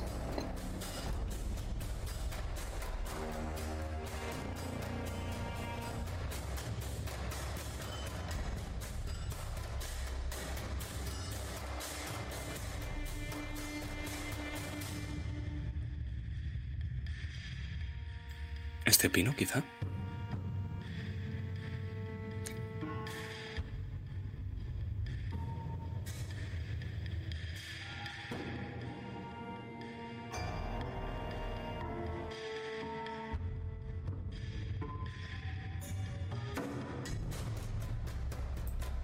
Pues hace una tirada de agilidad.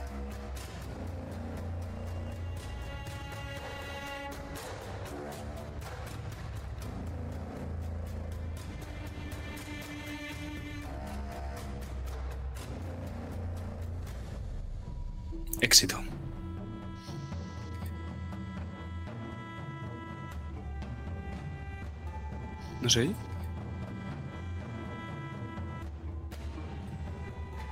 ¿No sé? Creo que sí que se oye en el directo.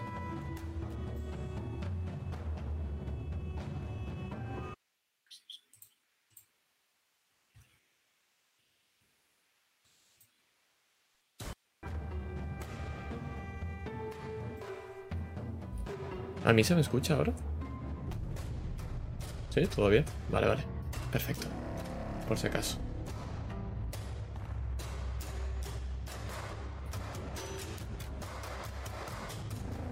Vale, vale. No sé qué habrá pasado. Ok. Pues... Acierto, me dirijo a la- al caimán haciendo diagonales. Por cierto, es lo que hay que hacer si te lo encuentras, no broma. Lo he visto en un documental. Y el caimán corre en línea recta, pero tú logras darle esquinazo girando hacia la derecha y logras también encaramarte hacia ese enorme pino. Y el caimán no tiene unas patas hechas para trepar y una vez sale del agua, decidido a darte un bocado, encuentra solo parcialmente tu pierna. Tan solo parcialmente, claro.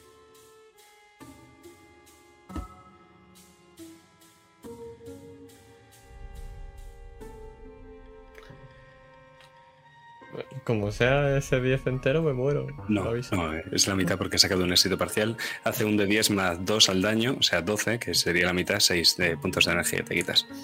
Me queda. Puedes eh, ponértelo en heridas. Cierto, puedo ponérmelo en heridas. Perfecto, Eh, pues- el resultado sería que tenía, tendrías una herida grave, lo que te daría un menos 2 a todas tus acciones y un menos 2 a la felicidad. Creo que voy a aguantar de momento. Con eso. creo que me va a quedar a bien. energía.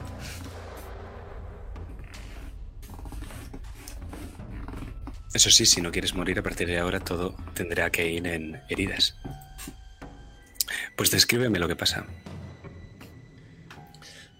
Lo que ocurre es que justo mientras estoy encaramada al árbol y empiezo a subir, respiro aliviada, pensando que ya estoy segura. Pero su boca es demasiado grande y consigue rasgarme todo el lateral del vestido, desde la cadera hasta la pierna, hasta el final de la pierna. Y se me hinca, especialmente en la zona de las pantorrillas. Y hay un gran agujerito, del cual empieza a chorrar un poco de sangre.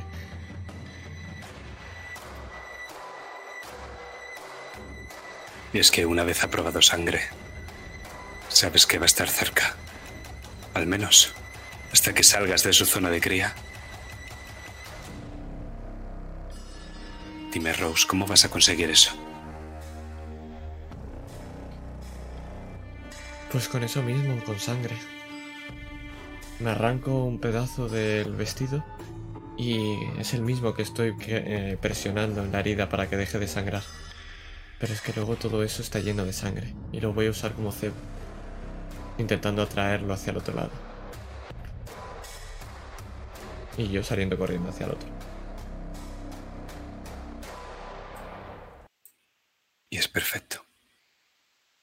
Porque corres hacia el otro lado, manchándote y llenándote de barro y del agua pútrida del pantano, la herida. Pero escuchas a esa caimán nadando hacia el otro lado.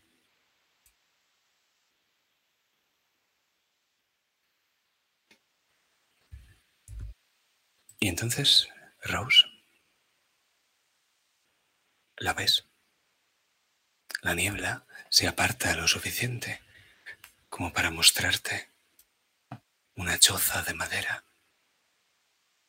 Y en el interior de la choza se distingue la luz de una vela. Y entonces empieza a llover.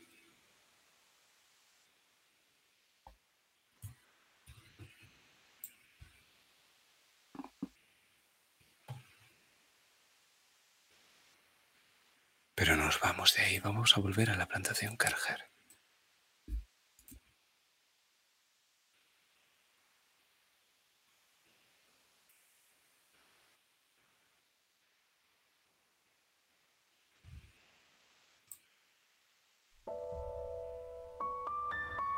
Y me va a decir Gloria lo que vemos.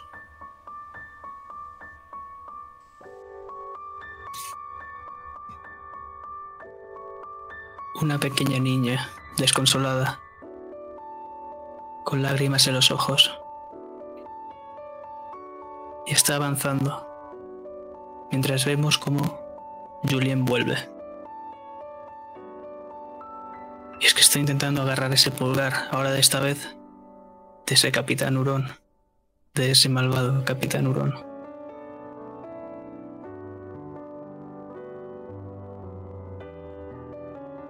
¿Tú otra vez? ¿Qué quieres? Señor Hurón, no vaya a la guerra. A Dios no le gusta. Ya lo sabe.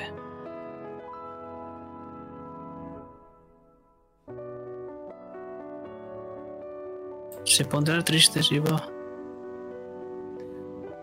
Querida, hay veces que los hombres tenemos que luchar las batallas que Dios no lucha por nosotros. Hay unos hombres malos en el norte que nos quieren quitar todo, como somos, lo- nuestras tradiciones, nuestras costumbres. Quieren seguir siendo ricos mientras nosotros somos pobres. Y sé que tú eres una de ellas. Y sé que tú no nos has hecho nada. Por eso no voy a la guerra a por ti, voy a la guerra para defender esta casa.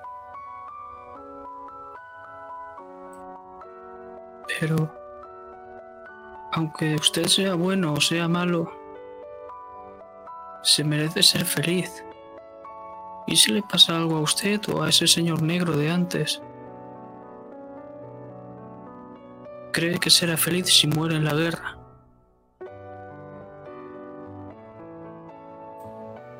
No, claro que no. Entonces no vaya. Vuelva con nosotras. Sea feliz, señor Hurón. Por favor. Pero alguien tiene que pelear. Alguien tiene que ser un hombre aquí, ¿no? Y tengo que ser yo. Anteponga su felicidad a ser un hombre. Las cosas no funcionan aquí en el sur. Así no. Y las cosas van a dejar de funcionar así dentro de nada. Es por eso que debe cambiar. Por favor, no vaya.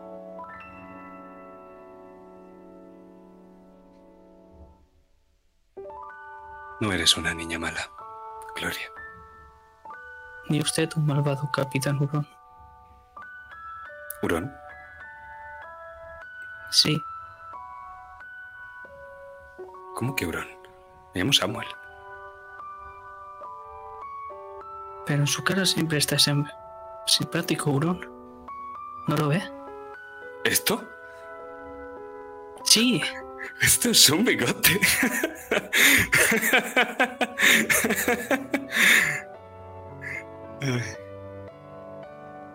Y es que quiero seguir viendo esa sonrisa, señor Hurón. No quiero que muera. Ni usted ni nadie. No nos haga estar tristes, por favor. Vale, pequeña. ¿Qué vas a decidir? Samuel. Y Julien le habla por detrás.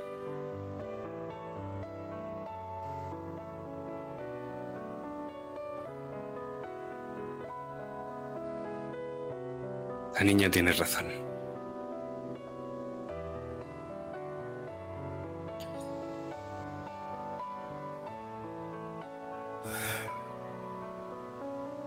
Que Dios nos ayude. Tenemos que salir de aquí. ¿Cómo? Miro a Camille.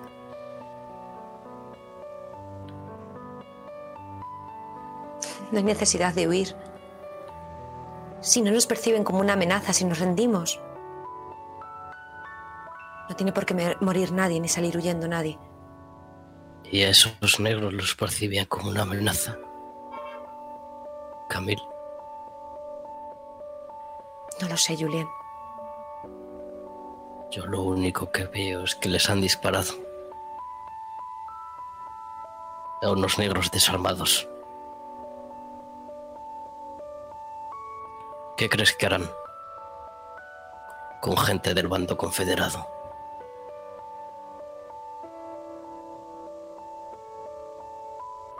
Hay que irse.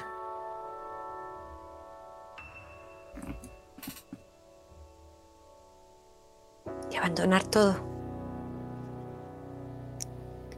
Hace unas horas me estabas pidiendo que. que no vendiese esto. Y ahora pretendes abandonar. Todo lo que me quedaba aquí se ha ido. Lo único que me queda son dos hermanas. Y ese es el único hogar que tengo.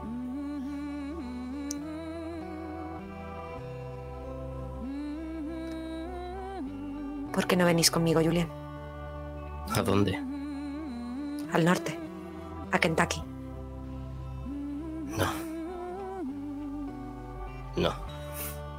No.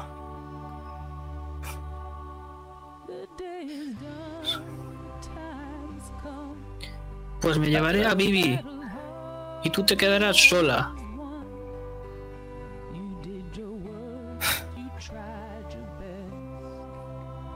Vivi ya es suficiente mayor, suficientemente mayor como para decidir por sí misma.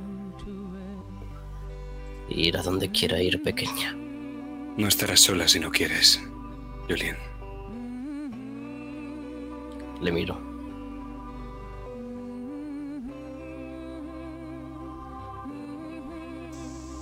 Todo el mundo me abandona, Samuel. Todos se van. Y lo único que puedo hacer es ver cómo se van entre mis brazos. Todos. Pues esta vez, mujer, haz por lo menos que se vayan contigo.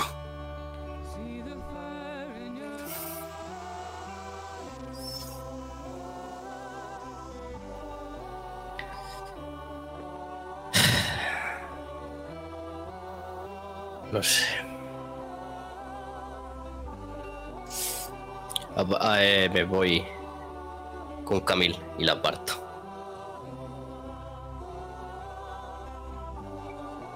¿Qué pasó, Camil?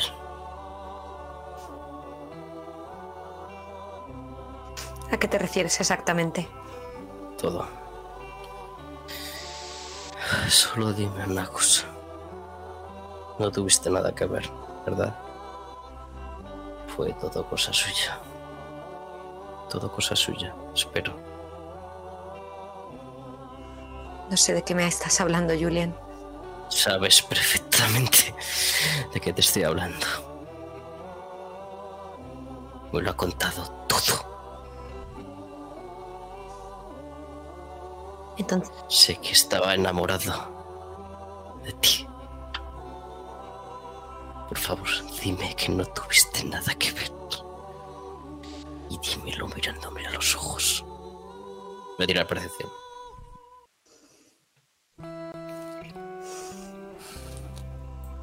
Es intuición en este caso. Cinco. Y voy a gastarme, si tengo algún punto de karma o de lo que sea, me lo gasto. Aquí quizá no haga falta. Eh, haz una tirada por Camille, por favor. sí.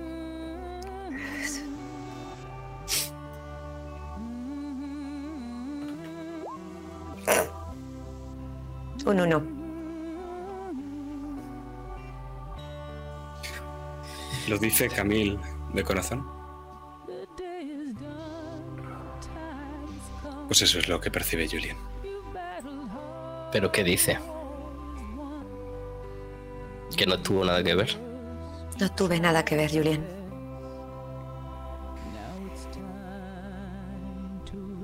No tuve nada que ver. Me enteré después.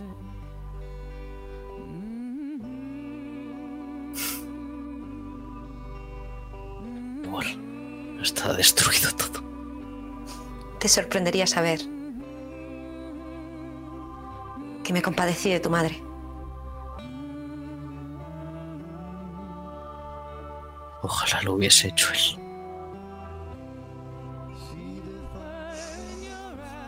Él no se compadecía de nadie. Ni de sus hijas. Y ves cómo señala a Gloria.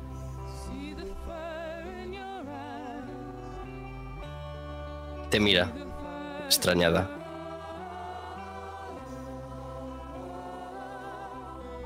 ¿Hay algo más que debas saber? Creo que en el fondo lo has sabido siempre, Julian. Te cojo de la mano, Julien, porque no me estoy enterando de nada de esta conversación y simplemente estoy mirando al cielo. Julien, ahora Sí. está todo bien. Están felices y otra vez juntos todos. ¿No los ves? Allí arriba.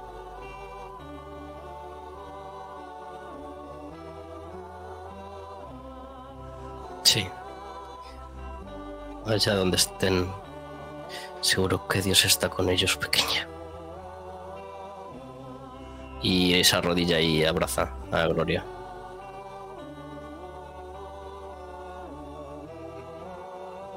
Sé que nunca seré ella. Sé que nunca seré tu madre.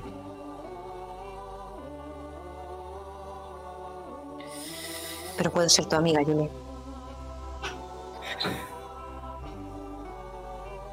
Tu padre. Mi padre. Mi padre. Perdóname, no lo puedo considerar mi padre. No puedo considerar a que sea mi padre un hombre que mata a mi madre. Lo siento, Julian. No puedo decir nada más que lo siento. Yo también he sufrido las decisiones de Víctor Kerge. Todas. Y se reincorpora. Y mira la casa.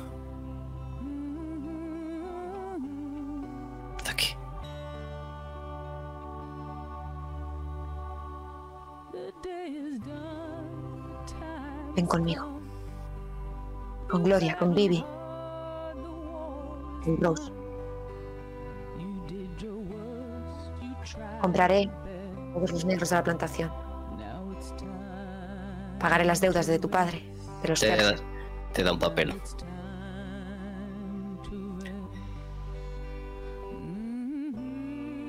Y mientras se lo está dando, podemos ver un flashback en el que le está preguntando a Aaron en la habitación en la que antes se habían forcejeado Rose y. ¿De dónde es? ¿Cómo se llama realmente? Y cómo. Si tenía mujer, ¿cómo se llamaba? O si tenía algún amigo.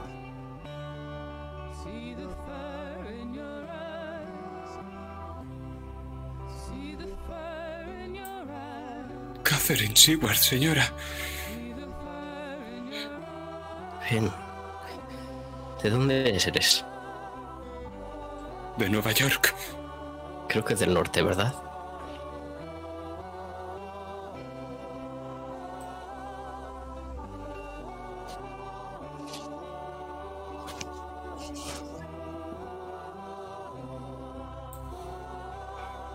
Vale, ya he vuelto. Eh, ¿De dónde eres? De Nueva York. Bien. Y es- escribe en el papel. Y Camil, cuando lees, ves que es una venta hasta Cal. Catherine. ¿Cómo era el apellido? Catherine Seward. De todos los esclavos de la plantación con valor de un dólar.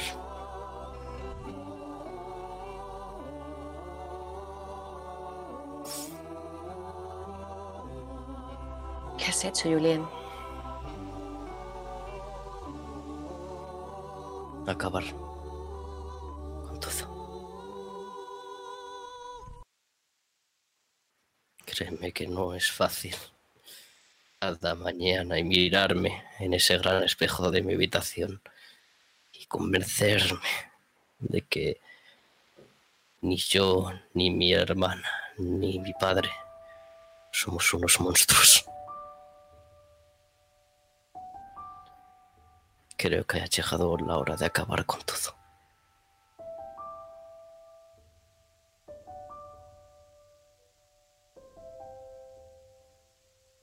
Camille no te dice nada, simplemente se acerca, si se lo permites, te va a dar un fuerte abrazo. Lo recibo. Y la envuelvo con mis brazos también.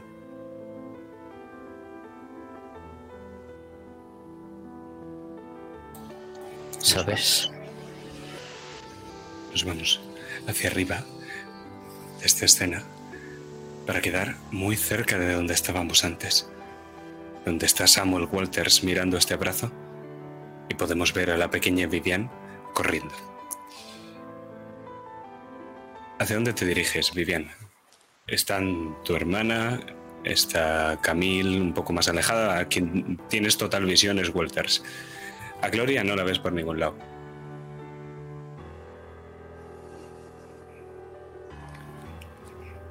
Eh, quería saber dónde estaba Gloria.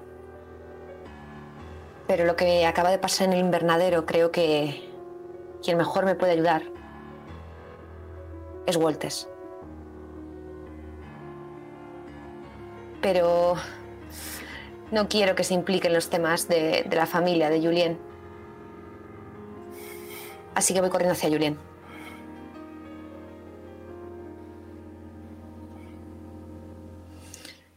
Julien, Julien.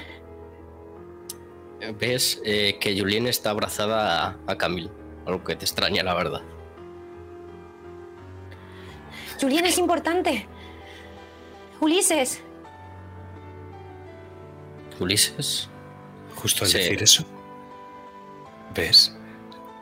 Y casi podemos avanzar cientos y cientos de metros hasta el invernadero y podemos ver a Ulises mirando fijamente.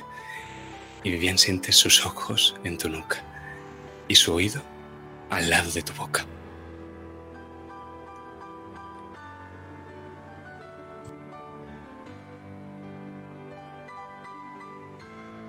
Miro a Walters. Y miro a Ulises.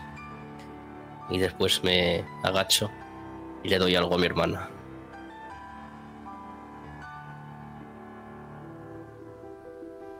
Y es ese revólver que se le ha caído a nuestro abuelo.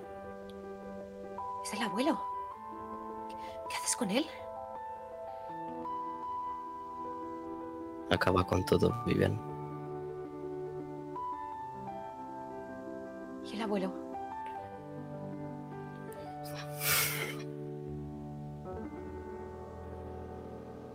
Se ha ido feliz. Pero se ha ido. ¿A dónde? ¿Sin su revólver? El abuelo no se va nunca sin su revólver. Julien, ¿qué ocurre?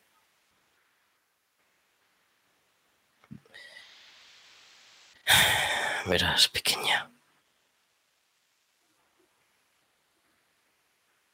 Lo que quedaba de nosotras, lo que nos unía a esta casa, ya no está.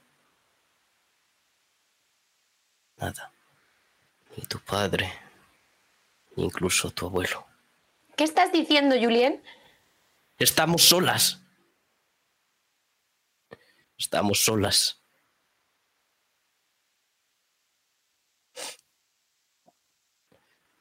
Tenemos oro.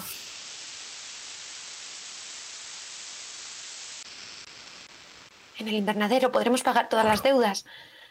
Podremos pagar a toda esta gente. Eh, ve que lo estás diciendo en voz alta. Y te calla. Cállate. Y mira alrededor. Los demás invitados han dado cuenta de lo que ha dicho.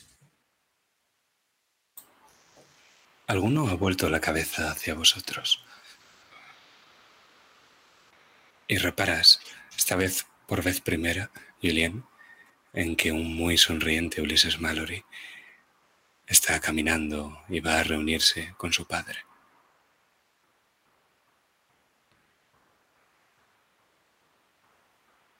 Pero vamos a dejar aquí esta conversación.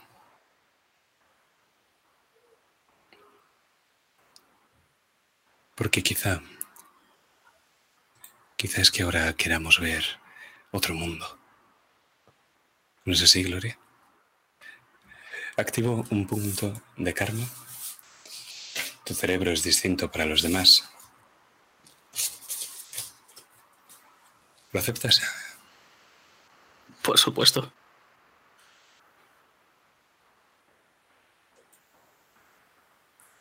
Pues es que Gloria hace rato que ha desaparecido. Y no se ha dirigido hacia la casa, ni el invernadero, ni al río, sino hacia el norte, hacia Vicksburg, hacia la plantación Bancroft. Y dime, Gloria, ¿qué es lo que ves y por tanto vemos?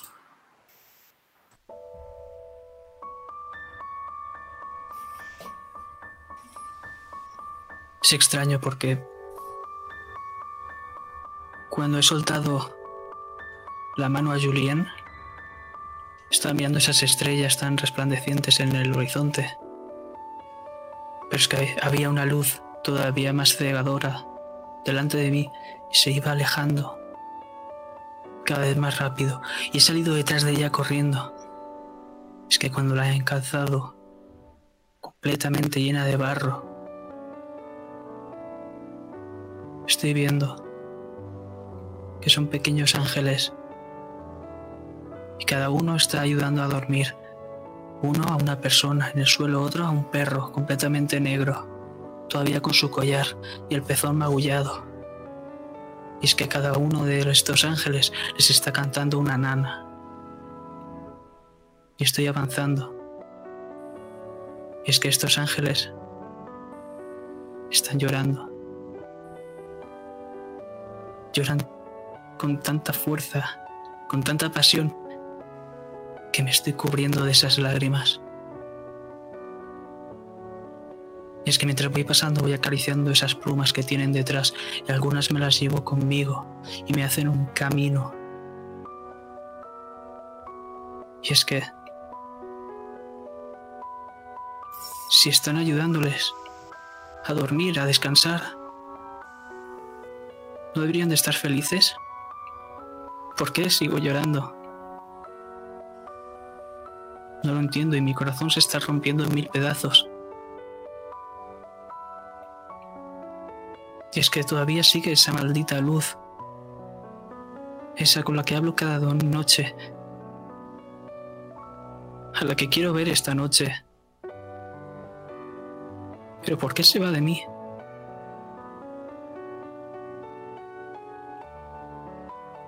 ¿Por qué se va de mí? ¿Es que todo lo que he hecho no sirve para nada? ¿Yo no debo ser feliz? Solo el señor Hurón, con Tom, Julián abrazada a Camille. Pero es que yo no sé dónde está Vivi. Y es que yo necesito esa felicidad ahora mismo. ¿Dónde está mi hermanita?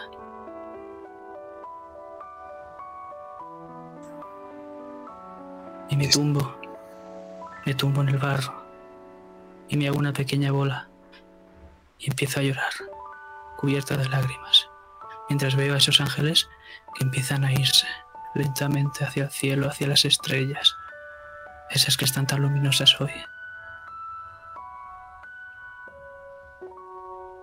Pero hay uno que se queda. Y ves primero sus botas manchadas de polvo y de barro. Vas subiendo y ves unos pantalones grises. Y a la altura de su cadera, un par de bolsas de cuero colgando de cada hombro. Ves también un palo que lleva en la mano. Es largo y tiene un extremo más fino y más puntiagudo. Y ves unos botones dorados y una larga chaqueta de azul oscuro. El azul de los ojos de Camille. Pero eso no es lo que más te llama la atención, Gloria. Lo que más te llama la atención es que hay otro hurón. Ahí mismo, justo debajo de su nariz. Es más grande que el de capitán. Y este ángel en lugar de apuntarte con el palo, te da la mano. Y sonríe por debajo de.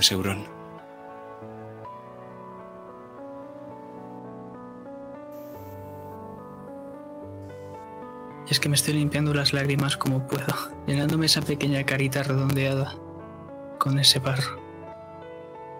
Y estoy intentando alcanzarla con todas mis fuerzas. Pero es que me lo noto sin fuerzas.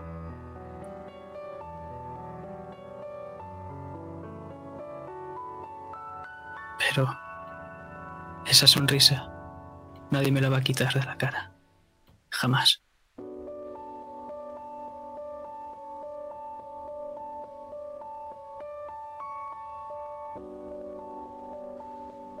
Y ves. Como Gloria en el suelo. Está siendo cogida por un soldado confederado.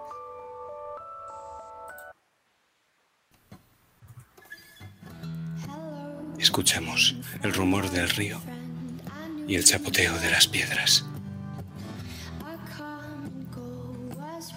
Y es casi como una voz en como un recuerdo, una proyección. Y escuchas la voz de Gloria.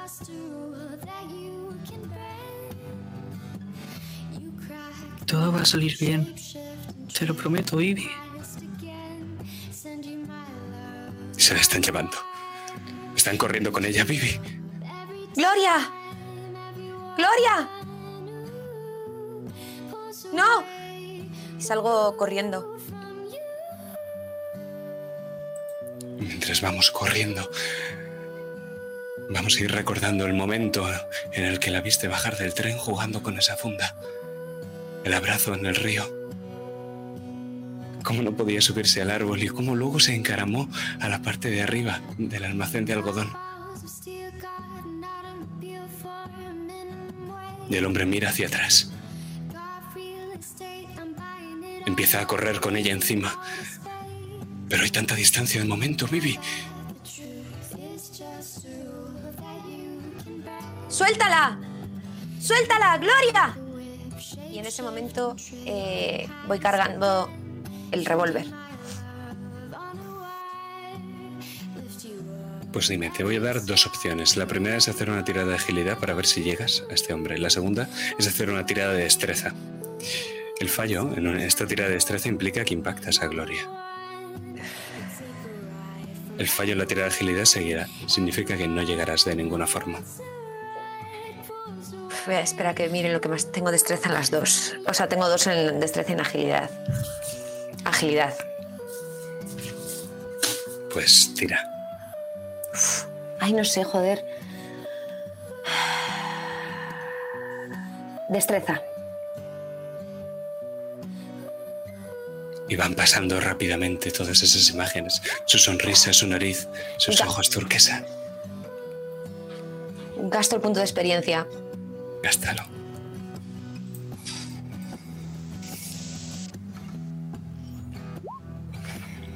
Más dos, cinco.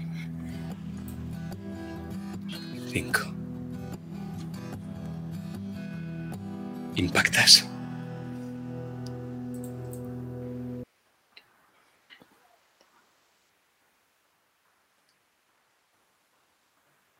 Impactas. Y el hombre se gira para mirarte.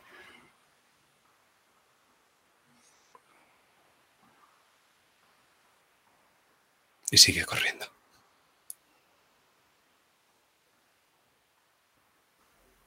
¡No! ¡Gloria!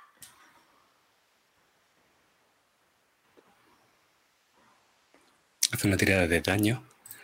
Este hombre es importante. Tendrá relevancia lo que le has hecho. Que le había dado Gloria. Casi de un 5. ¿Qué? ¿Cuánto tiro de daño? Que estoy muy nerviosa, no sé qué tengo que tirar.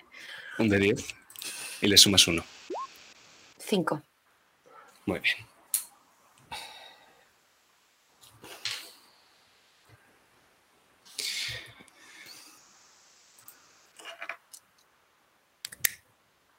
¿Queréis hacer una pausa?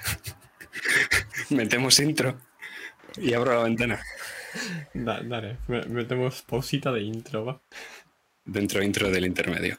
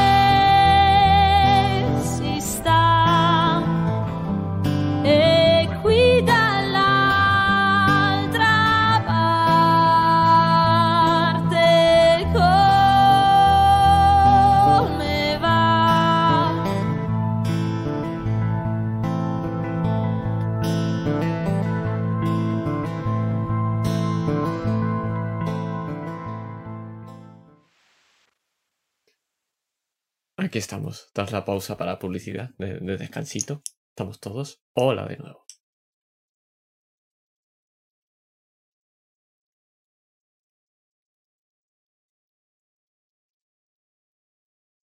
Así que, señor Master, a tus mandos.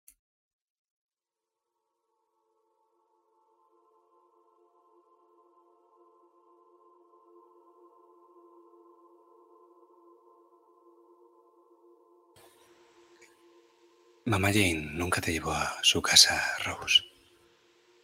A la casa donde verdaderamente ella hacía esos rituales. ¿Y entiendes por qué?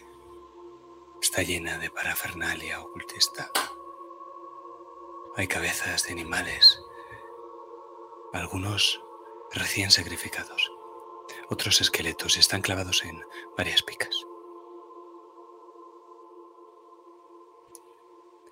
Hay colgantes con huesecillos, hay plumas, los cráneos de los pájaros del pantano que están clavados en estacas que se hunden o bien en el barro o bien en el interior de la marisma. Bocas de algodón también las ves, reptando y serpenteando por el agua. Pero mientras te mantengas lejos del agua, huele a hierbas, incienso, símbolos vudú intrincados y hay uno que se repite más que ningún otro. Y es que hay uno gigantesco en el porche de la casa, grabado en sangre. Es una cruz, una cruz gigante que en su interior tiene pequeñas cruces también. Y al lado de la cruz hay ataúdes que también están coronados con una cruz o a lo mejor asterisco, no lo sabes muy bien. Es un belvé, uno de los símbolos vudú. Y sabes que ese símbolo es para el varón Samedi.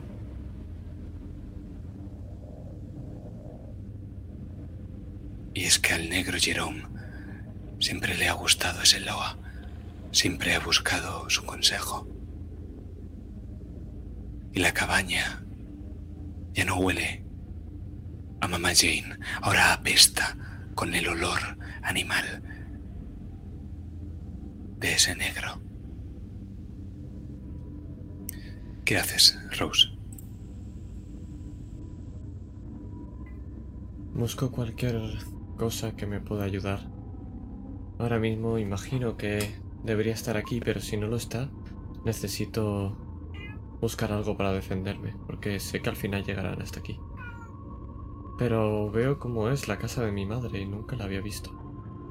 Y es que al final me pone la curiosidad. Y quiero ver si hay algo suyo por aquí. Entiendo que por el porche y en los alrededores, porque la casa ahora mismo está ocupada. Hay una vela en el interior y escuchas una voz que te resulta familiar. Entonces me, acerco cuidadosamente y escucho a ver qué está ocurriendo.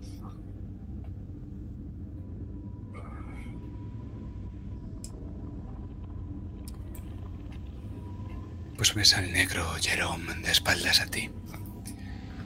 Está incorporado en torno a un cuerpo que hay engrilletado en la pared, con unas grilletas que bien parecen medievales.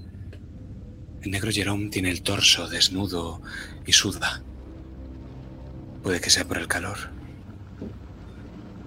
Puede que sea porque está en trance y ves las perlas de sudor en su frente, en su tórax, en su espalda. Y tiene las, las palmas de las manos extendidas, restregando una especie de polvo blanco mezclado con sangre alrededor del suelo. Y con esas manos también está tocando a esa figura que hay en la pared, hecha un guiñapo. ¿Recuerdas cómo es ver moverse el negro Jerome y es que sus extremidades son largas, sus movimientos son solemnes? Es alto aunque está agachado. Salmodia en voz baja en un idioma. En un idioma. Rose. El negro Jerome está usando las dos manos para practicar vudú. Mama Jane. Ningún Hogan, ninguna Mambo usaría dos manos para hacer vudú. Solo los Bokor lo hacen.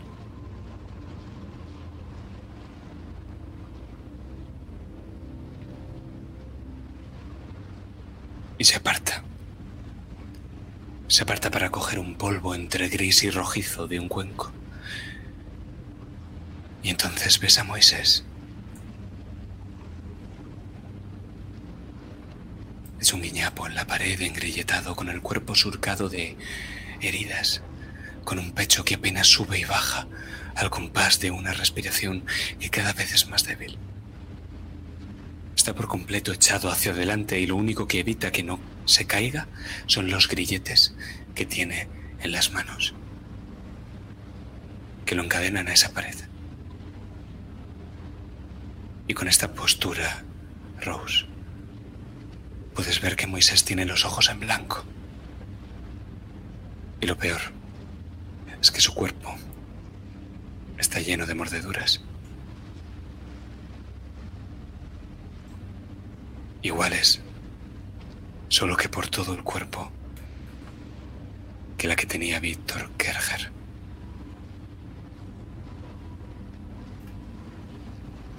¿Qué haces?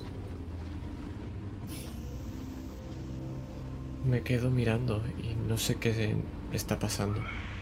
No entiendo nada, no entiendo por qué Moisés está ahí. No entiendo por qué Jerome incumple lo que hacía Mama Jane. No sé si es buena idea entrar ahí dentro. Pero luego lo veo a Moisés. Y es que al fin y al, al cabo es mi hermano. Y abro la puerta. Te crees un negro muy listo, ¿eh? ¿Te crees capaz de engañar al negro Jerome? El negro Jerome lo sabe todo. Por eso tu madre me eligió a mí y no a ti.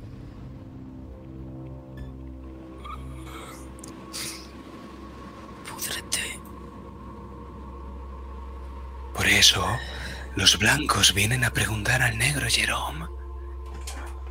Todo el mundo quiere algo y el negro Jerome puede dárselo.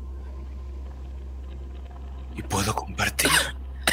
Y habría compartido si me hubieras escuchado. Se maten a todos. No, negro. Aquí el único que va a morir eres tú, ¿eh? Porque todo negro al que muerde una boca de algodón se muere. Y todo el que es mordido por una boca de algodón solo puede decir la verdad. Hasta que los loas se lleven su alma.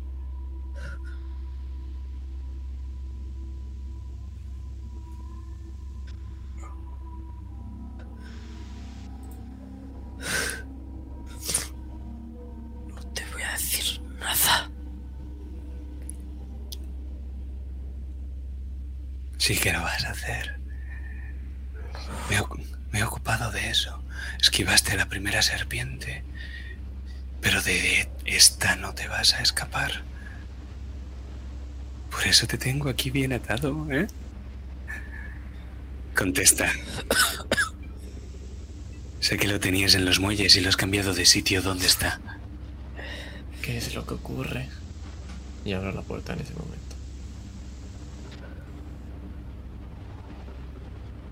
Oh, es perfecto. ¿Escuchas la música negra?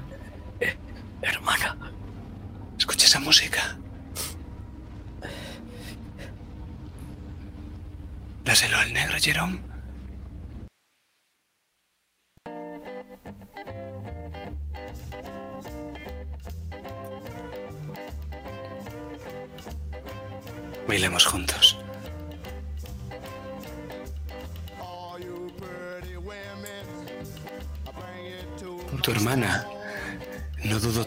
Decírmelo. ¿Sabes por qué está aquí, Rose?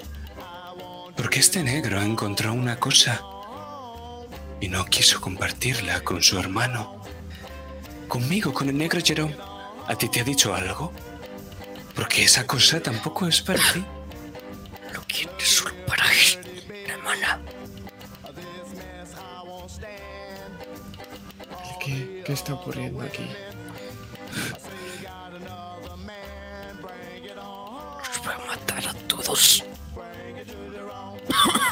Que te crees que eres un negro muy listo, ¿eh? Eres igual que un blanco, pero eres peor que un blanco porque ellos son blancos y tú eres un puto negro que actúas como un blanco. Hermana, vete. No, Rose, quédate. Vamos a bailar. Resulta que este negro se creía capaz de negociar con un blanco, de conseguir el sello de un blanco y de comprar armas a otro blanco, de luchar como blancos, de escapar. No.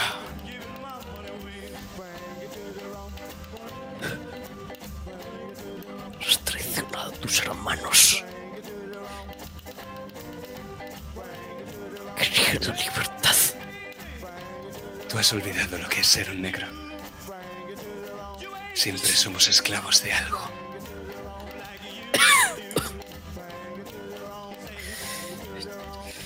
Hasta ahora. Y miro a, a Rose.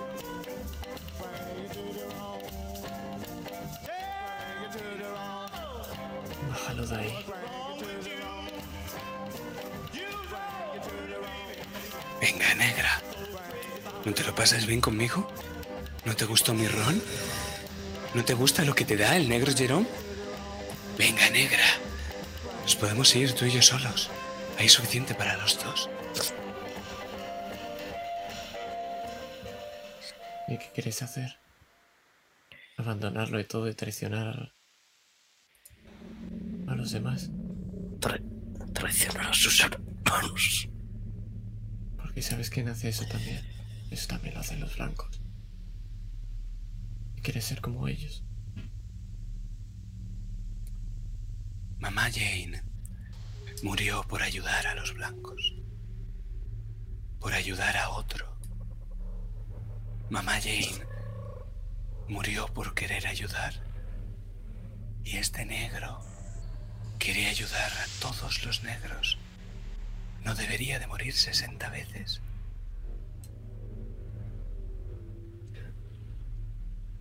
No, no funciona así.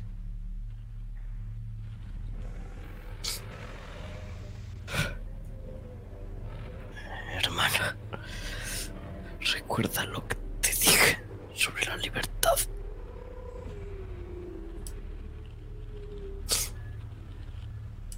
No recuerdo. No recuerdo.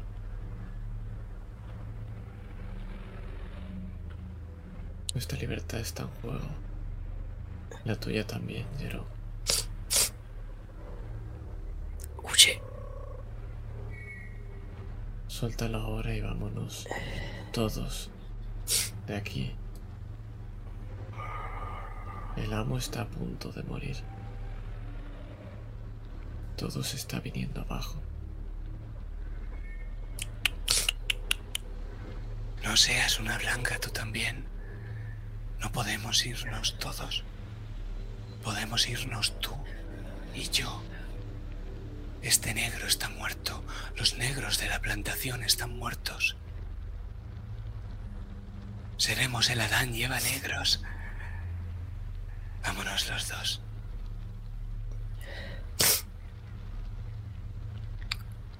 ¿Y cómo viviremos? ¿De qué viviremos? Eso lo tiene que responder este negro de aquí.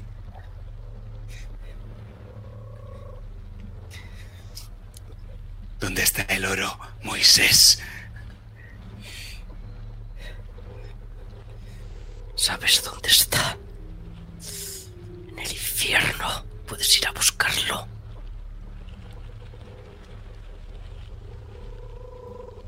El negro Jerome se acerca hacia una tinaja.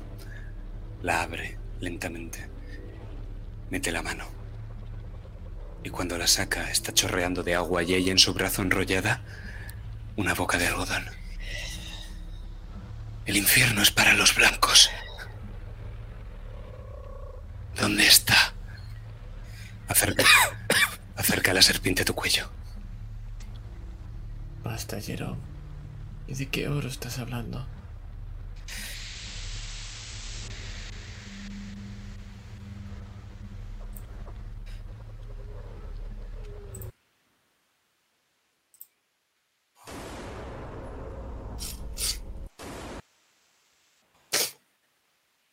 Un par de disparos hacen callar la marisma. ¡Los hemos encontrado!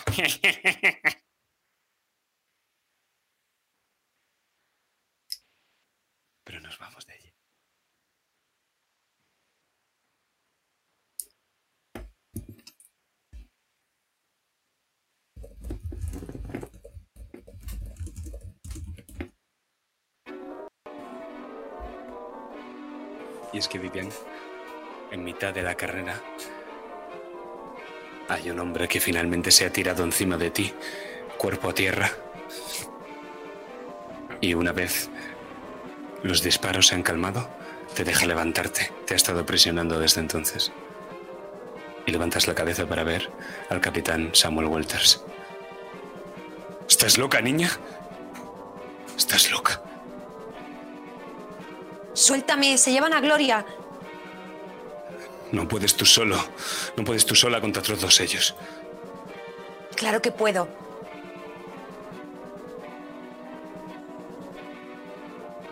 Pero si me retienes, si no me dejas ir a por ella, se la llevarán. Me dará igual los demás, me da igual que prendan fuego a la plantación, me da igual todo. Solo quiero que me devuelvan a Gloria. Te da igual ella también. Te señala hacia Julien que está corriendo hacia tu dirección. Gloria ha sido mucho mejor hermana en un día que Julien en todos. Es- Nunca quiere mi ayuda y nunca hace caso de lo que le digo. Así que iré a por Gloria. Y si quiere seguirme, que me siga. Pero por favor no me retrases más.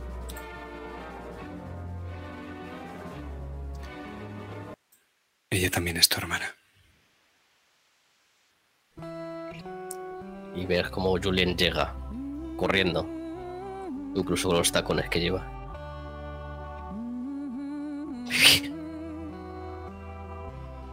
¿Qué haces? ¡Se llevan a Gloria!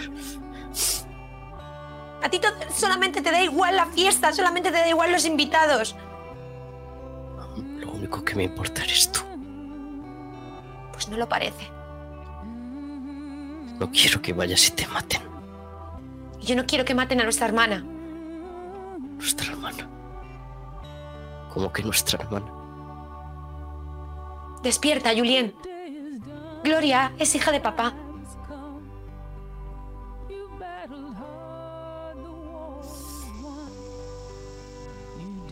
Te mira. Y ella, a diferencia de ti, sí cree que soy capaz de todo. Yo también lo creo. No, Pero no quiero que te hagan daño. Nunca me crees, Julien. Nunca tienes en cuenta lo que yo te digo. Te he dicho que había oro que nos podría ayudar. Te he dicho que no te acerques a Walters. No es tan fácil, chiquilla. Con No Gloria es tan fácil. No es tan fácil proteger a todos. Créeme que el abuelo me ha dicho que te proteja. Se acerca a ti.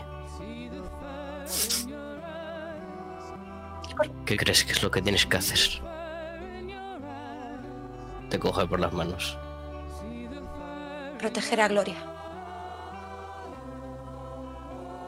Es lo que tengo que hacer. Proteger a Gloria y protegerte a ti, pero tú no te dejas. Y lo estoy haciendo, aunque no lo creas.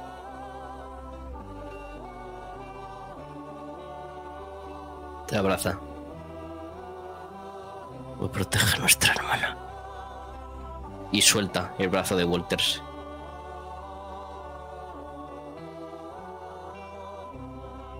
Y Gloria empieza a correr. Perdón, Vivi empieza a correr. Primero de espaldas, mirando a Julien a los ojos. Y luego hacia adelante, a todo lo que dan sus piernas, impulsándose con los brazos. Y sin parar de llamar a Gloria. Le da igual quien la siga, no la van a detener. Tiene que encontrarla y tiene que protegerla.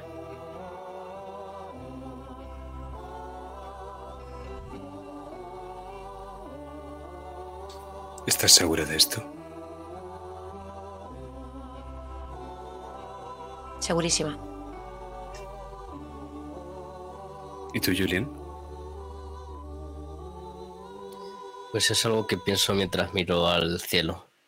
Me pregunto si lo haría mamá o el abuelo. Y creo que he hecho lo correcto.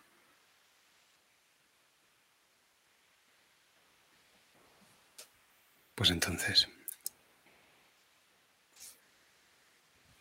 Vamos a volver a ese fragante y violento perfume que ha matado todos los insectos y los olores de este pantano. Ellos están fuera de la casa. Los disparos que han hecho hacia el interior de la casa no han acertado a nadie, han sido casi más de advertencia. El negro Jerome lo primero que va a hacer es tirarse al suelo y ponerse a cubierto. ¿Tú qué haces? Me dirijo a la pared a ver si puedo ayudar a desatar a Moisés. Vale. Está engrilletado y sería complicado romper esa cadena, pero parece oxidada. Puedes hacerlo en una ti- tirada de fortaleza. Vamos a ello.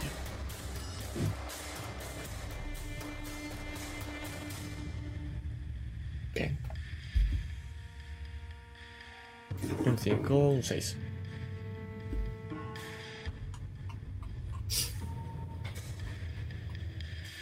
Muy bien, pues lo vas a hacer, pero vas a tardar tiempo.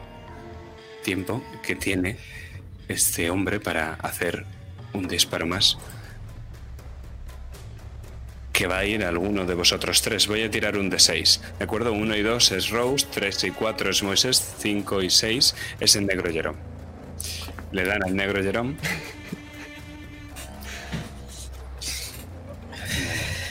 El negro Jerome ha intentado salir de la casa por la parte de delante y dejar correr esa boca de algodón. Pero alguien le ha visto. Y con una puntería certera, Horatio Poole le dispara en toda la mano. Jerome la sujeta, murmura con rabia y se sumerge en la marisma, se pone a nadar. Como si no fuera otra cosa más que una boca de algodón. Pero Moisés está libre ahora. débil pero libre. ¿Qué haces, hermana? Oye, Puedes moverte, ¿verdad? poco. Pues huyamos. ¿Puedo salir por otro, por otro lado? ¿O solamente hay una entrada en esta cabaña? Sí, sí, puedes salir hacia el otro lado, pero no conoces, a partir de la cabaña del bosque, la marisma se vuelve totalmente desconocida para ti. Puedes hacerlo, pero ya te digo que escapar... Sí, por ahí es complicado sin saber. Sí, Vale. ¿Hay Qué más, animal, ¿Hay más animales dentro de entarros y cosas de estas? sí, sí, sí. Y de hecho hay un gallo muerto, escuchas incluso el kikiriki de un gallo que hay vivo, como encerrado dentro de una caja ya medio muerto de hambre, tísico. Pero sí, ¿qué animal buscas? Busco algo que haga mucho ruido, pero que no se note que sea animal. Un gallo no me vale. Lo que quiero hacer es buscar un animal y lanzarlo hacia afuera. Y justo cuando lo haga apagar la luz de la vela. Y que se piensen que es que estamos huyendo. Pero quedarnos ahí, completamente en silencio. Pues es otra tirada de manipulación, así que tira. Pues vamos a ello. Recuerda que puedes gastarte un punto de karma para tener éxito automático si hay algo que encaje con tus rasgos. Vale. Eh... Podría gastar, es una tormenta que puede saltarse en cualquier momento y efectivamente hacer eso. O... No, porque empezar un fuego aquí la verdad es que no acaba de ser especialmente correcto, ¿verdad? Con todo húmedo va a ser difícil. Y no va a aprender. Mierda. Casi. Pues... Además está lloviendo.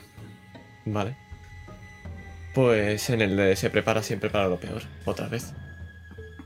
Me gasto ese punto y es que. De ¿El- nuevo. ¿Se prepara para, para lo peor o la tormenta? No, la tormenta. Me gusta más la tormenta. Sí, sí, sí. Es que la tormenta mola más. Sí. Porque tú dime qué animal tiras al agua. Lo que voy a tirar al agua es eh, un tarro, pero que no hay una serpiente. Hay multitud de serpientes. Y ese tarro de multitud de serpientes se cae hacia el agua y se parte y de repente salen todas despedidas. Y el indio, encarmado a una roca, está a salvo, pero no así Horatio Poole que empieza a disparar al agua con uno de sus revólveres y pronto se queda sin balas. Y con la lluvia cayendo, puedes ver como una mano de las profundidades agarra la pierna del indio y empieza a morderle el gemelo como si no fuera más que una serpiente. El indio extrae un machete. Ves en un trueno el perfil del indio con el machete a punto de apuñalar al negro Jerome. Y ese loa que desde el árbol se acerca lentamente y de repente a toda velocidad. Una tormenta. Eso has provocado. Pues ¿qué haces? Estoy viendo que hay una oportunidad. La única oportunidad que vamos a tener para correr. Y agarro a mi hermana por la muñeca y tiro. Tiro hacia, hacia adelante. Y mientras esta- estos tres están distraídos, quiero que corramos y nos vayamos de aquí.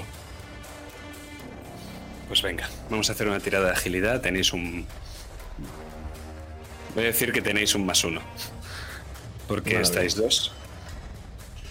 Vale, por cierto, no tengo más karma. Estoy a cero. Tengo un punto de experiencia, eso sí. Vale, eh, con. De agilidad, ¿no has dicho? Con uno, un 6. Un 6. A, a no ser que el máster te dé un punto de karma por liberar a tu hermano. Ya lo ahí.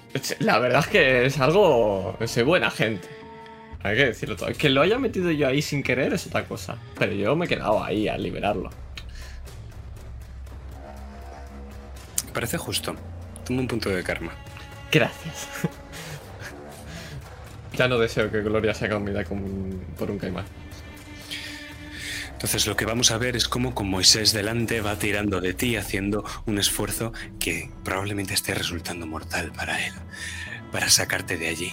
Y seguimos viendo cómo Horatio va disparando al agua y de repente este caimán se abalanza sobre él. Y no sabemos qué va a pasar con el indio y con el negro Jerome, porque ya estamos alejándonos, nos hemos dado la vuelta. Y nos perdemos en la marisma, en la única dirección posible, de la plantación Kerger. Sí, porque otro sitio es complicado. Pero es que llega un momento en que hay que atravesar escalando por esos árboles. Y Moisés se desploma en el suelo. Estamos cerca, Moisés. Va, un poco más.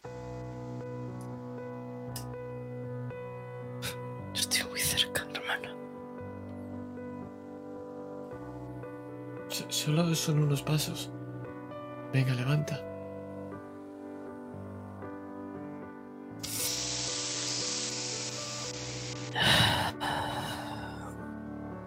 No. Huye tú. No, no voy a dejarte aquí, y menos sabiendo que esto es culpa mía.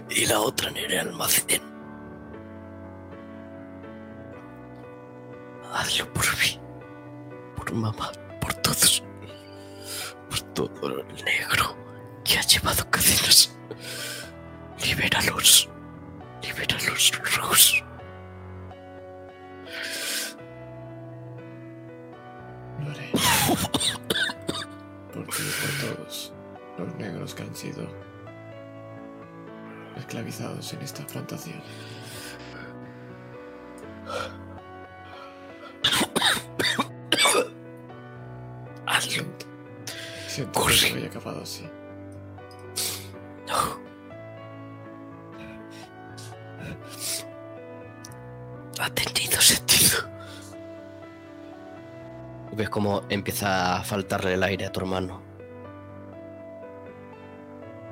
Sentido. Lo, lo tendrá si los liberas. Encuentra la libertad, Rose.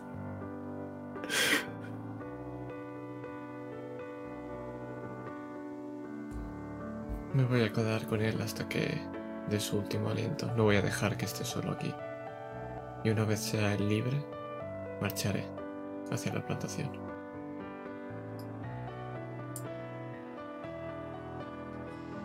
Ves cómo tu hermano se va apagando lentamente y queda ahí tendido al lado de unas flores.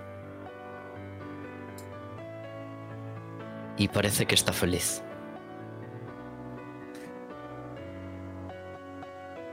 Sin mirar atrás me levanto y me dirijo hacia la plantación. Y ahora decidida. Y ahora sabiendo que no estoy perdida.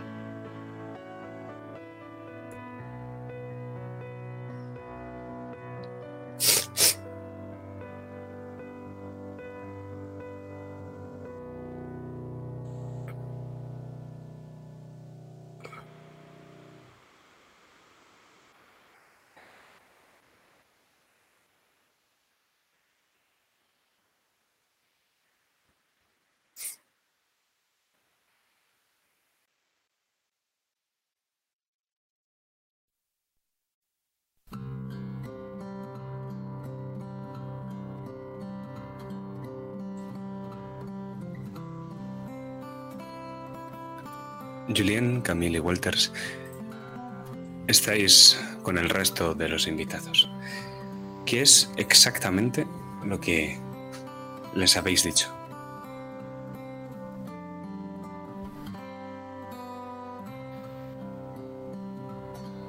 Supongo que estamos recibiendo un ataque unionista y que huyan si quieren.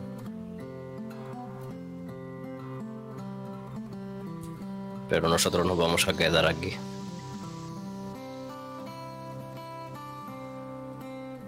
Ante esas palabras, la mayor parte de la gente ha entrado en pánico. El único que puedes ver que tiene cierta sonrisa es Moisés. Digo, Ulises, perdón. Y es que ¿Noto eso? Sí, es notable.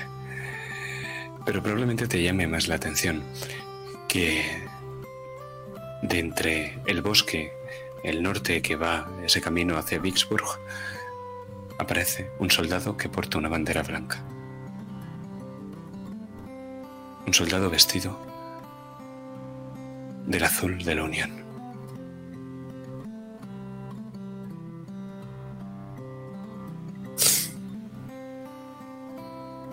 Miro a Camel.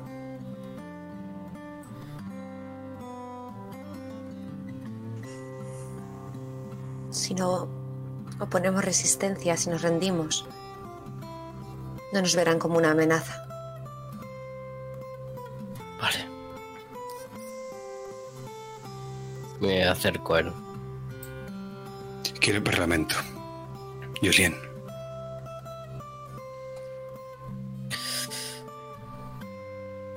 Así será. sea mejor que vaya contigo.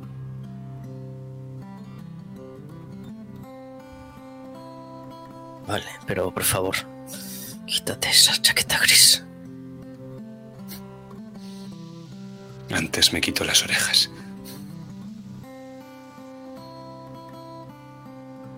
Eres un cabezota sureño. Y se acerca. Y se acercan al soldado. En tierra de nadie os encontráis con aquel soldado que lleva la bandera blanca y luego los pantalones azules que son de montar, chaquetas de azul oscuro, botones de color dorado y todos, bueno, este soldado en específico parece llevar una especie de sombrero de color negro que se quita con un sello de respeto al verte a ti. Y hay algo en su rostro que te resulta familiar, Julien.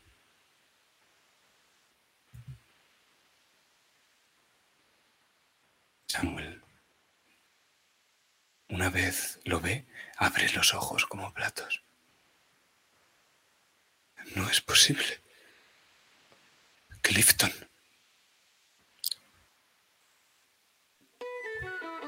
Dichosos los ojos que te ven, pequeño Samuel. Hermano mío, ¿eso que te has dejado es un bigote? ¿Qué estás haciendo aquí? Pues lo mismo que tú, o que deberías estar haciendo, metiendo en vereda a estos traidores sureños y visitando ya de paso este lado del Mississippi. ¡Qué grande! Es, y qué bello es nuestro país, ¿eh, hermano? Y Samuel abre muchísimo los ojos y baja la cabeza. Ahora mismo está fuera de combate. ¿Qué sé yo de, de este hombre? Absolutamente nada. Solo sé que es hermano de Walters, ¿no? Eso parece. Sí que te suena que Samuel tenía otro hermano, pero hace, no sé, quizá cuatro años que no sabes nada de él ni que lo has vuelto a ver. Vale. Con que usted es Clifton, el hermano de Walters, ¿no? Teniente Clifton Walters, de Kentucky, del ejército de los Estados Unidos de América. Tengo el placer de hablar con la señora Kerger. Con la señora Marchant. Hmm. Julian Marchant, la señora de esta casa. La niña nos había dicho otra cosa. Las cosas cambian. Espléndido.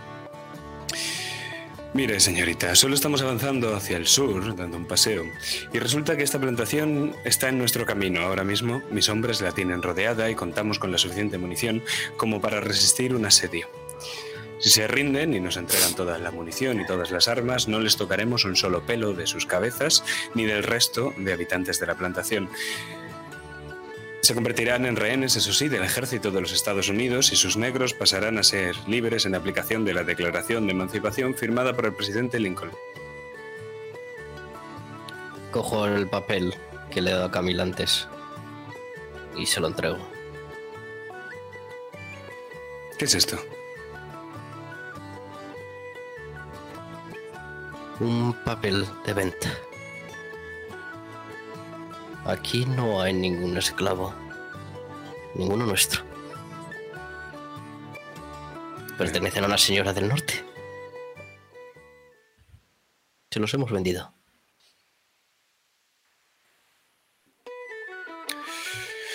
Está bien. En ese caso tendremos que usar su casa durante un tiempo para abastecernos. ¿Por qué? Porque ustedes son unos traidores y nosotros somos el legítimo ejército de los Estados Unidos. ¿No le parece suficiente razón?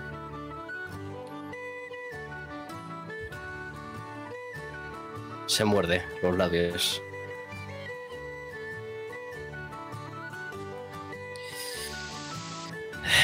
Jura por su hermano que está aquí que no tocarán ni un solo pelo de nadie. De ningún habitante de la plantación. Y de. y. sobre todo. de esa chiquilla que se han llevado. Y de la que corre detrás. Sobre todo ellas dos. Se acerca a él. La niña me ha dicho que no vive aquí. La niña tiene otro precio. Precio. Creía que no se negociaba con personas. o Eso es lo que decían ustedes. Verá, querida, extraoficialmente, resulta que el señor Kerger tiene algo en esa plantación que me interesa. Oro. 60 lingotes. El oro. Es nuestro. No, es el oro Sí. que Adam Sturdwick, teniente de Baton Rouge, robó al ejército de los Estados Unidos de América. Hace dos años. No tengo constancia de eso. Y el oro está en nuestra plantación. Así que es nuestro.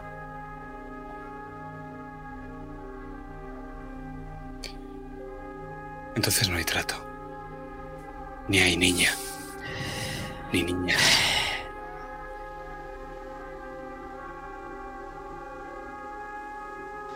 ¿Sabe qué? Júremelo. Júremelo. Se acerca él, está un palmo. Quédese con el puto oro.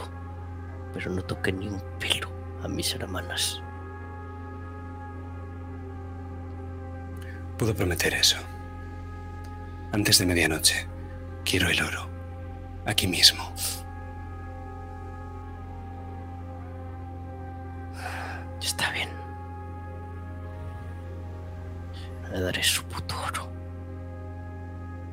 Yo quiero a mis hermanas. Sin un rasguño. A las tres.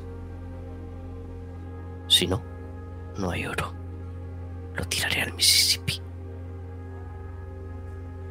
Tenemos un trato, señorita Marchand. Samuel.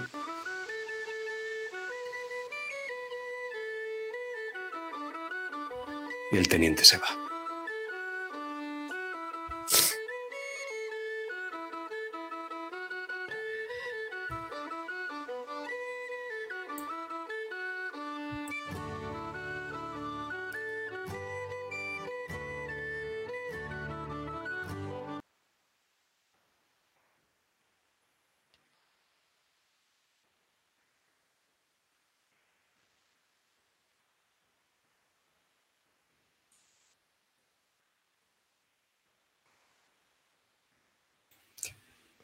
Hazme una tirada de percepción.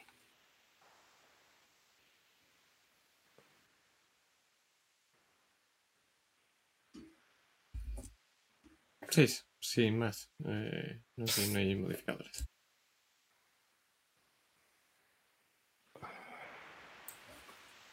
Muy bien, pues te voy a decir una cosa. Y es que el camino hacia la plantación ha sido cortado por lo que parece ser un campamento improvisado de soldados. Soldados de los que no reconoces esa bandera. O bueno, sí la reconoces. Era la bandera que teníais hace tres años. Y es que ahí, oculta tras un arbusto, más cerca del campamento de lo que tú estás, ves a Vivi, que está mirando una tienda de campaña y como en esa tienda de campaña están metiendo a una niña pequeña, a un diminuto unicornio. Pero si gritas, si gritas te oirán y Vivi no te ha visto.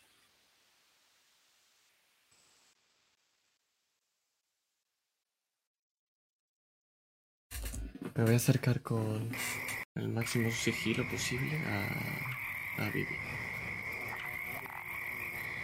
No sé lo que está haciendo ahí, pero no debería estar ahí.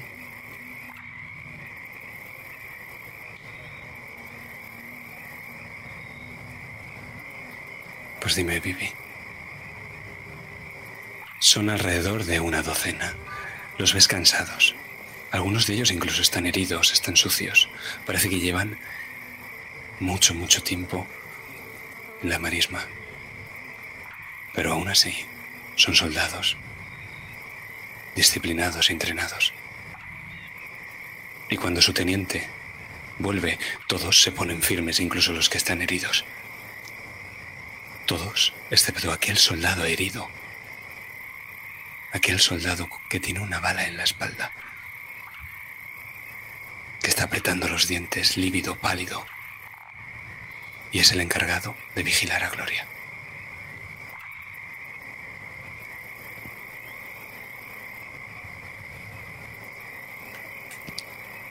Estoy escondida, agazapada.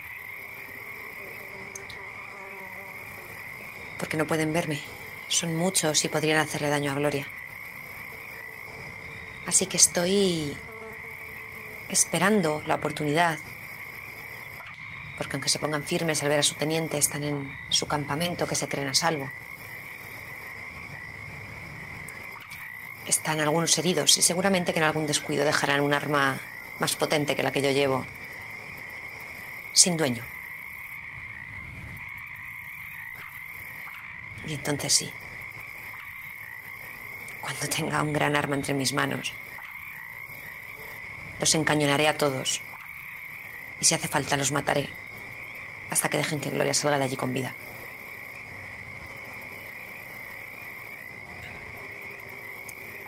Pues hazme una tirada de percepción para ver si alcanzas esa bayoneta.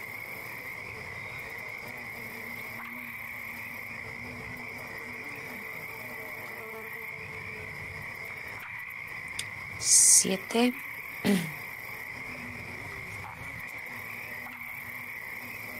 Más una, ocho. Tenía más una. ah, no, porque me las puse en las mentales. Nada, ocho. Y ya lo he perdido. O sea que ocho. Pues, Rose, la ves y puedes detenerla. Está intentando quitarle la bayoneta a un soldado que está ahora mismo sentado, pro- probablemente herido, y se está mirando a la espalda. Y por otro lado es la mano de Vivi intentando coger ese arma que es casi tan grande como Gloria. ¿Qué haces?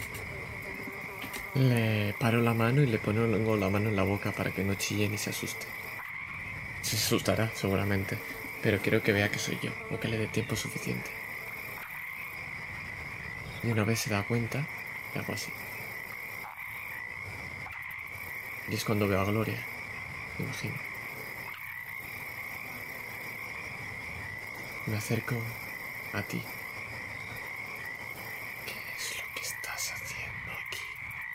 Porque está Gloria ahí dentro. Esto que salvarla, Rose. Puedes hacer lo que quieras. Te puedes quedar y ayudar. Puedes volverte a la casa.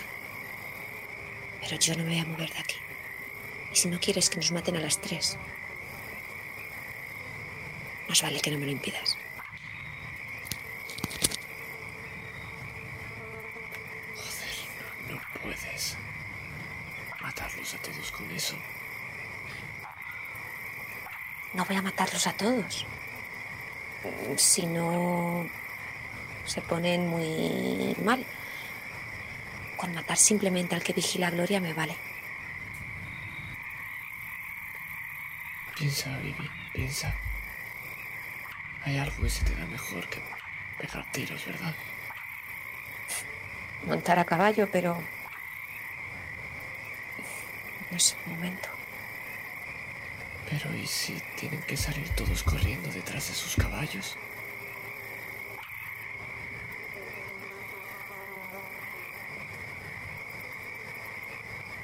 ¿Qué quieres? ¿Que los alejemos de aquí? Me parece bien. Tú eres la que sabe cómo tratarlos. Pero tú estás herida. No importa, no puedo dejar a la pequeña y le confío en mi vida. No puedo ahora abandonarla, ¿verdad? Haremos una cosa. El soldado que la está vigilando no irá por los caballos. Está herido. Demasiado herido para salir corriendo detrás de los animales. ¿Llevas algo con lo que defenderte? No, pero encontraré cualquier cosa aquí dentro. Entonces Vivi empieza a toquetear y coge una piedra grande y se la pone en la mano a Rose. Si nos acercamos lo suficiente podemos ver una escala de colores, una mano blanca, una piedra gris y una piedra negra que la sostiene. Dale fuerte en la cabeza, justo donde acaba el cuello. Yo me encargo de los demás. Asiento. Y Vivi empieza a rodear el campamento en dirección donde estén los, los caballos. Lo que tengo intención es justo a la espalda de los animales pegar un tiro para que salgan despavoridos e inmediatamente volver corriendo a la posición en la que estaba para que no vayan allí a buscarme donde he pegado el tiro. Muy bien. Pues ahora pasaremos a la ejecución de este plan, pero Gloria, llevamos mucho tiempo sin verte. Estás dentro de esa tienda y el hombre, tu guardia, entra de vez en cuando. Mira que está todo bien. Te pregunta. ¿Te falta de algo, chica? Sí, y Ángel Guardián. Eh, Tiene unos cuantos años más que yo. Vale. ¿Algo de comer? ¿A ti te falta algo? No, estoy bien. Pues si me pudieran sacar la bala que esa. Pues rezaré para que así sea. ¿Quieres rezar conmigo?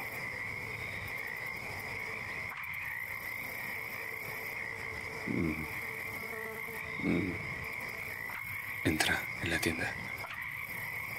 Vale.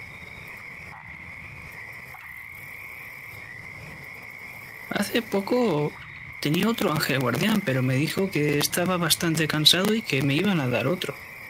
Y lo he conocido hoy mismo. Se llama Vivi. Es muy buena.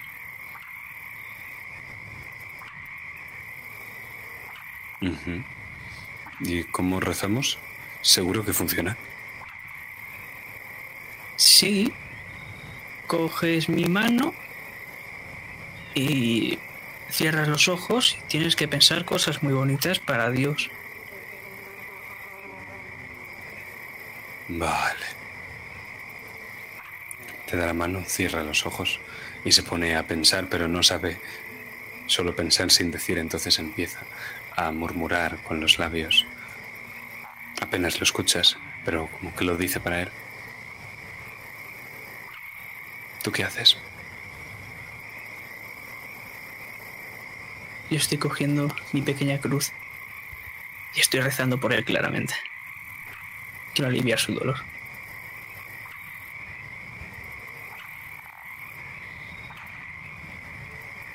Mientras murmura, llega un momento en que tose.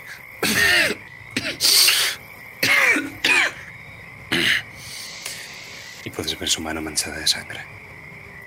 Perdona, niña. No lo he jodido, ¿no? No, no, está bien.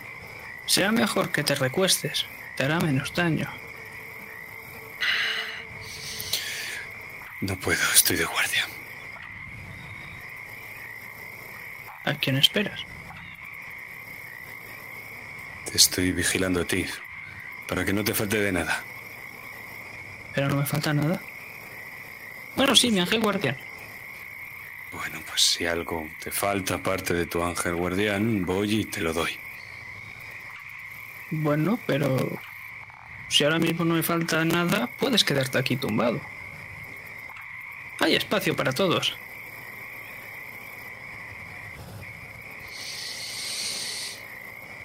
Va a respirar como profundamente y de repente se ahoga y expira. Y sale un- una gotita de sangre de su nariz. Vale, pero solo un momento. Y sabes, Gloria, por todos esos libros de medicina que estudiaste con Mrs. Rutherford, que la bala le ha perforado el pulmón y que ese hombre está muerto.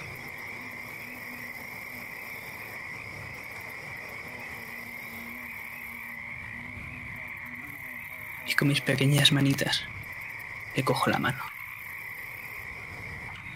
Empiezo a tararearle una nana. Porque quiero que vengan los ángeles. Para que se pueda poner a dormir. Y pueda descansar. Pueda ser feliz él también.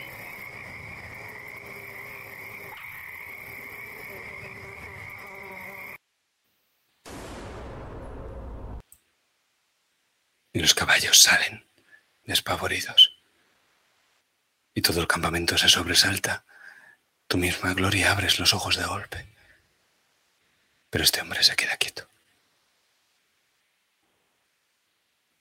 Y está sonriendo.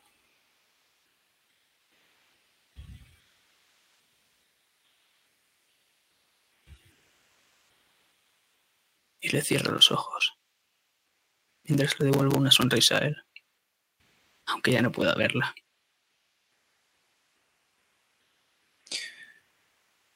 Y entonces suena la alarma.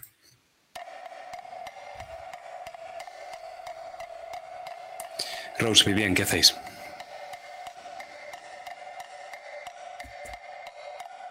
¿Hacia dónde han ido el resto de soldados? Todos y cada uno de ellos han cogido las bayonetas al escuchar el disparo. Un par de ellos han ido hacia los caballos, pero el teniente... ¡Formación! ¡Círculo!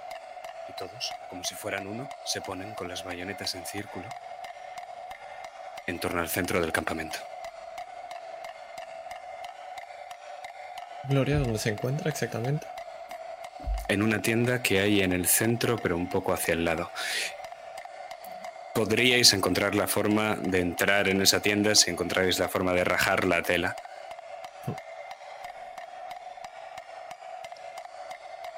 De acuerdo, pues mi idea es entrar efectivamente y dirigirme a la tienda, pero por la parte que no se les vea. Pues con que me la haga una sola, ¿vale? Haced una tira de percepción, quien sea que tenga experiencia o karma o lo que sea que quiera gastar posteriormente, y le sumáis un más uno. Vale, eh, si mi maxeamos, yo tengo percepción 2, pero tengo hurtar y espiar en karma. Mm, Gastándome el puntico de karma. Vivian, tú tienes más percepción que yo. Yo tengo Sería dos el en punto de percepción. experiencia. Sería el punto de experiencia lo que te gastarías Ah, para vale. las especialidades. Ah, vale, perfecto. Pero, ¿Vivian tiene punto de experiencia o no? Ah, no, yo no tengo punto de experiencia, lo he gastado para no matar a Gloria. Y Bien. en percepción tengo uno solo. Pues vamos a tope con el min maxeo y como tengo un punto de experiencia más porque vivo a ser negro, vamos a ello.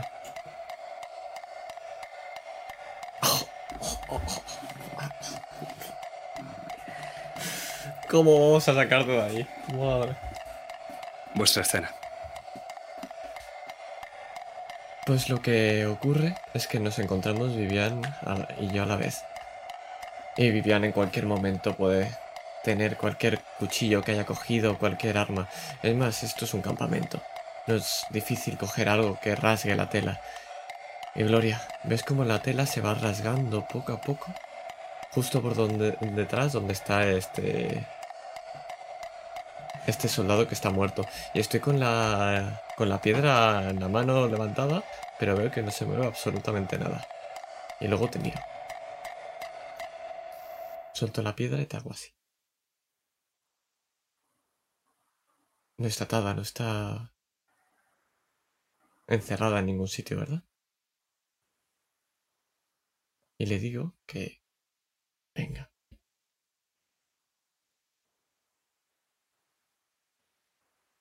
No hagas mucho ruido, señor está descansando. Se lo ha ganado. Tú tampoco. Y ven, mira quién está aquí. Y me aparto para que veas a Vivian por ese hueco. Vivi, Gloria. Y le da un, un rápido pero fuerte abrazo. ¿Te acuerdas cuando jugamos a ser serpientes? Sí, Las, las serpientes no hacen nada de ruido. sí, con la lengua. No, vamos a ser una serpiente muda. ¿Vale? Lo intentaré. Esto es un juego. Y gana quien menos ruido haga. Cuando salgamos vas a ver a unos señores. Son las que se la ligan. Y no queremos perder, ¿a que no? Porque nosotras somos las mejores. Sí, Pues tenemos que irnos de aquí siendo las serpientes mudas más silenciosas del mundo. Y tengo un tesoro. Y el tesoro ¿Qué es para quien tesoro? gane. Lo tengo escondido en el invernadero. son plantas. No, luego te lo cuento. Vale. Pero con ese abrazo y esa conversación, mientras dejas a Gloria, echas una última mirada atrás, Vivian. Y ves ese rostro pálido. Y lo reconoces. Es una tirada de voluntad. Tienes un menos dos.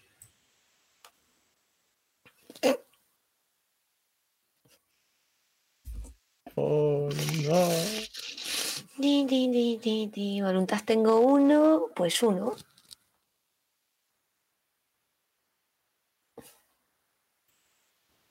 Pues vamos a salir de aquí.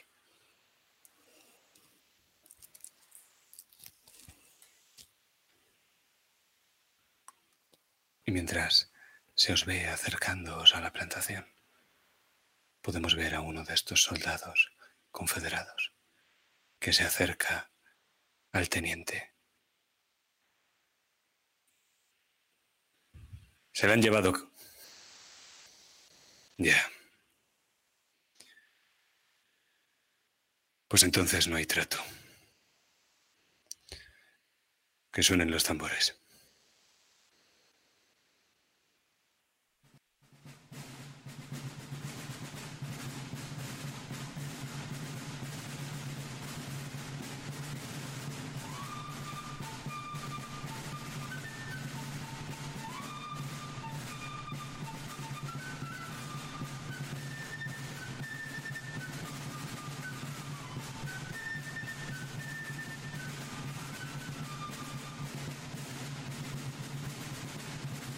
Y lo que podemos ver es como, como si fueran un único hombre en formación de partida de caza, sucios, sudorosos, y de noche empiezan a incendiar la plantación Kerger.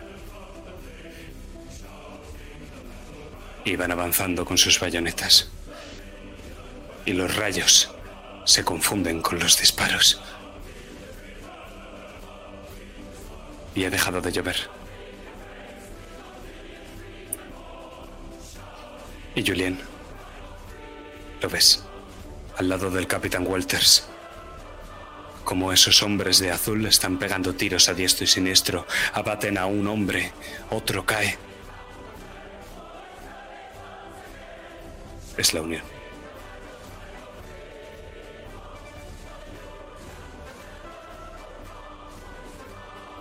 Lo único que, pi- que pienso es que los traidores son ellos. Porque teníamos un trato.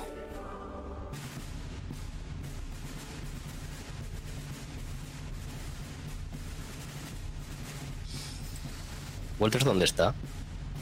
Justo a tu lado. Hay que encontrarlas y marcharse de aquí rápido. Y a Camil también. ¿Y qué hay del oro?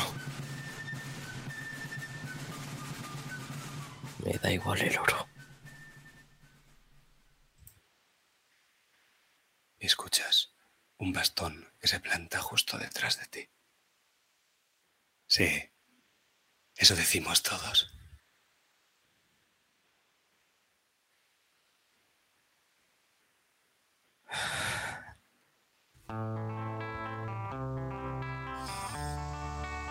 Damas y caballeros, esto ha sido La Tormenta, penúltima sesión de Flores de Algodón.